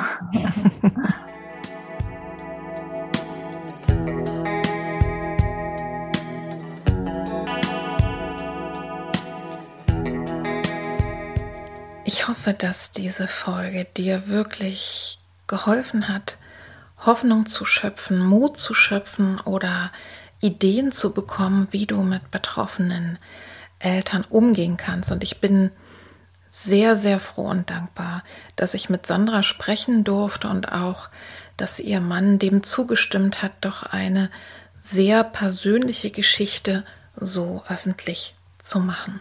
In den Shownotes findest du noch einige Podcast-Folgen verlinkt. Diejenigen, über die Sandra gesprochen hat, die ihr gut gefallen haben, aber auch einige andere darüber hinaus. Also schau mal einfach, ob da für dich was dabei ist. Bevor ich zu einem kleinen Abschlussgedicht komme von Hilde Domin, möchte ich noch ein Wort an alle richten, die sich jetzt fragen, ja, ich habe aber nicht so ein tolles Umfeld und bei ihr ist es ja gut gelaufen, aber bei mir nicht. Spürt einfach mal hin, wenn ihr auch merkt, auch wenn ihr ein nettes Umfeld habt, es ist zu viel, ihr könnt nicht alleine damit fertig werden. Es gibt viele Beratungsstellen, wo man Hilfe und Unterstützung bekommen kann oder auch speziell ausgebildete Therapeuten, Therapeutinnen, egal ob Approbation vorliegt, also dass sie über Krankenkasse abrechnen können oder eben auch ausgebildete, spezialisierte Expertinnen und Experten, die dann privat abrechnen. Also es gibt wirklich Hilfe. Schaut euch mal um und schaut euch vor allen Dingen genau an, wie die Erfahrungen da sind. Es ist keine Schande, sich Hilfe zu holen und es ist auch kein Zeichen von psychischer Erkrankung oder Labilität, wenn in einer solchen besonderen Situation auch mehr Hilfe und Unterstützung nötig ist. Und ganz zum Abschluss jetzt das ja, kleine Gedicht von Hilde Domin, was eigentlich nur vier Zeilen sind. Und das wünsche ich dir aber wirklich, wirklich von ganzem Herzen. Ein Wunder.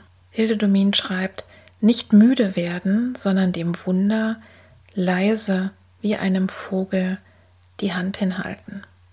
Und wenn es einen Gedanken gibt, den Sandra und ich euch heute und dir heute mitgeben können, dann sollte es dieser sein. Vertrau auf dieses Wunder. Es wird besser werden, versprochen. Nicht heute, vielleicht auch nicht morgen, aber auf längere Sicht wird es besser werden. Du wirst und musst auch dein Sternkind nicht vergessen, aber du wirst lernen, damit zu leben und damit umzugehen und möglicherweise, und das wünsche ich dir wirklich von ganzem Herzen, auch das Wunder und die Schönheit dieses kurzen Lebens für dich selber zu würdigen, zu verankern, in dir als großes Geschenk zu empfinden, irgendwann.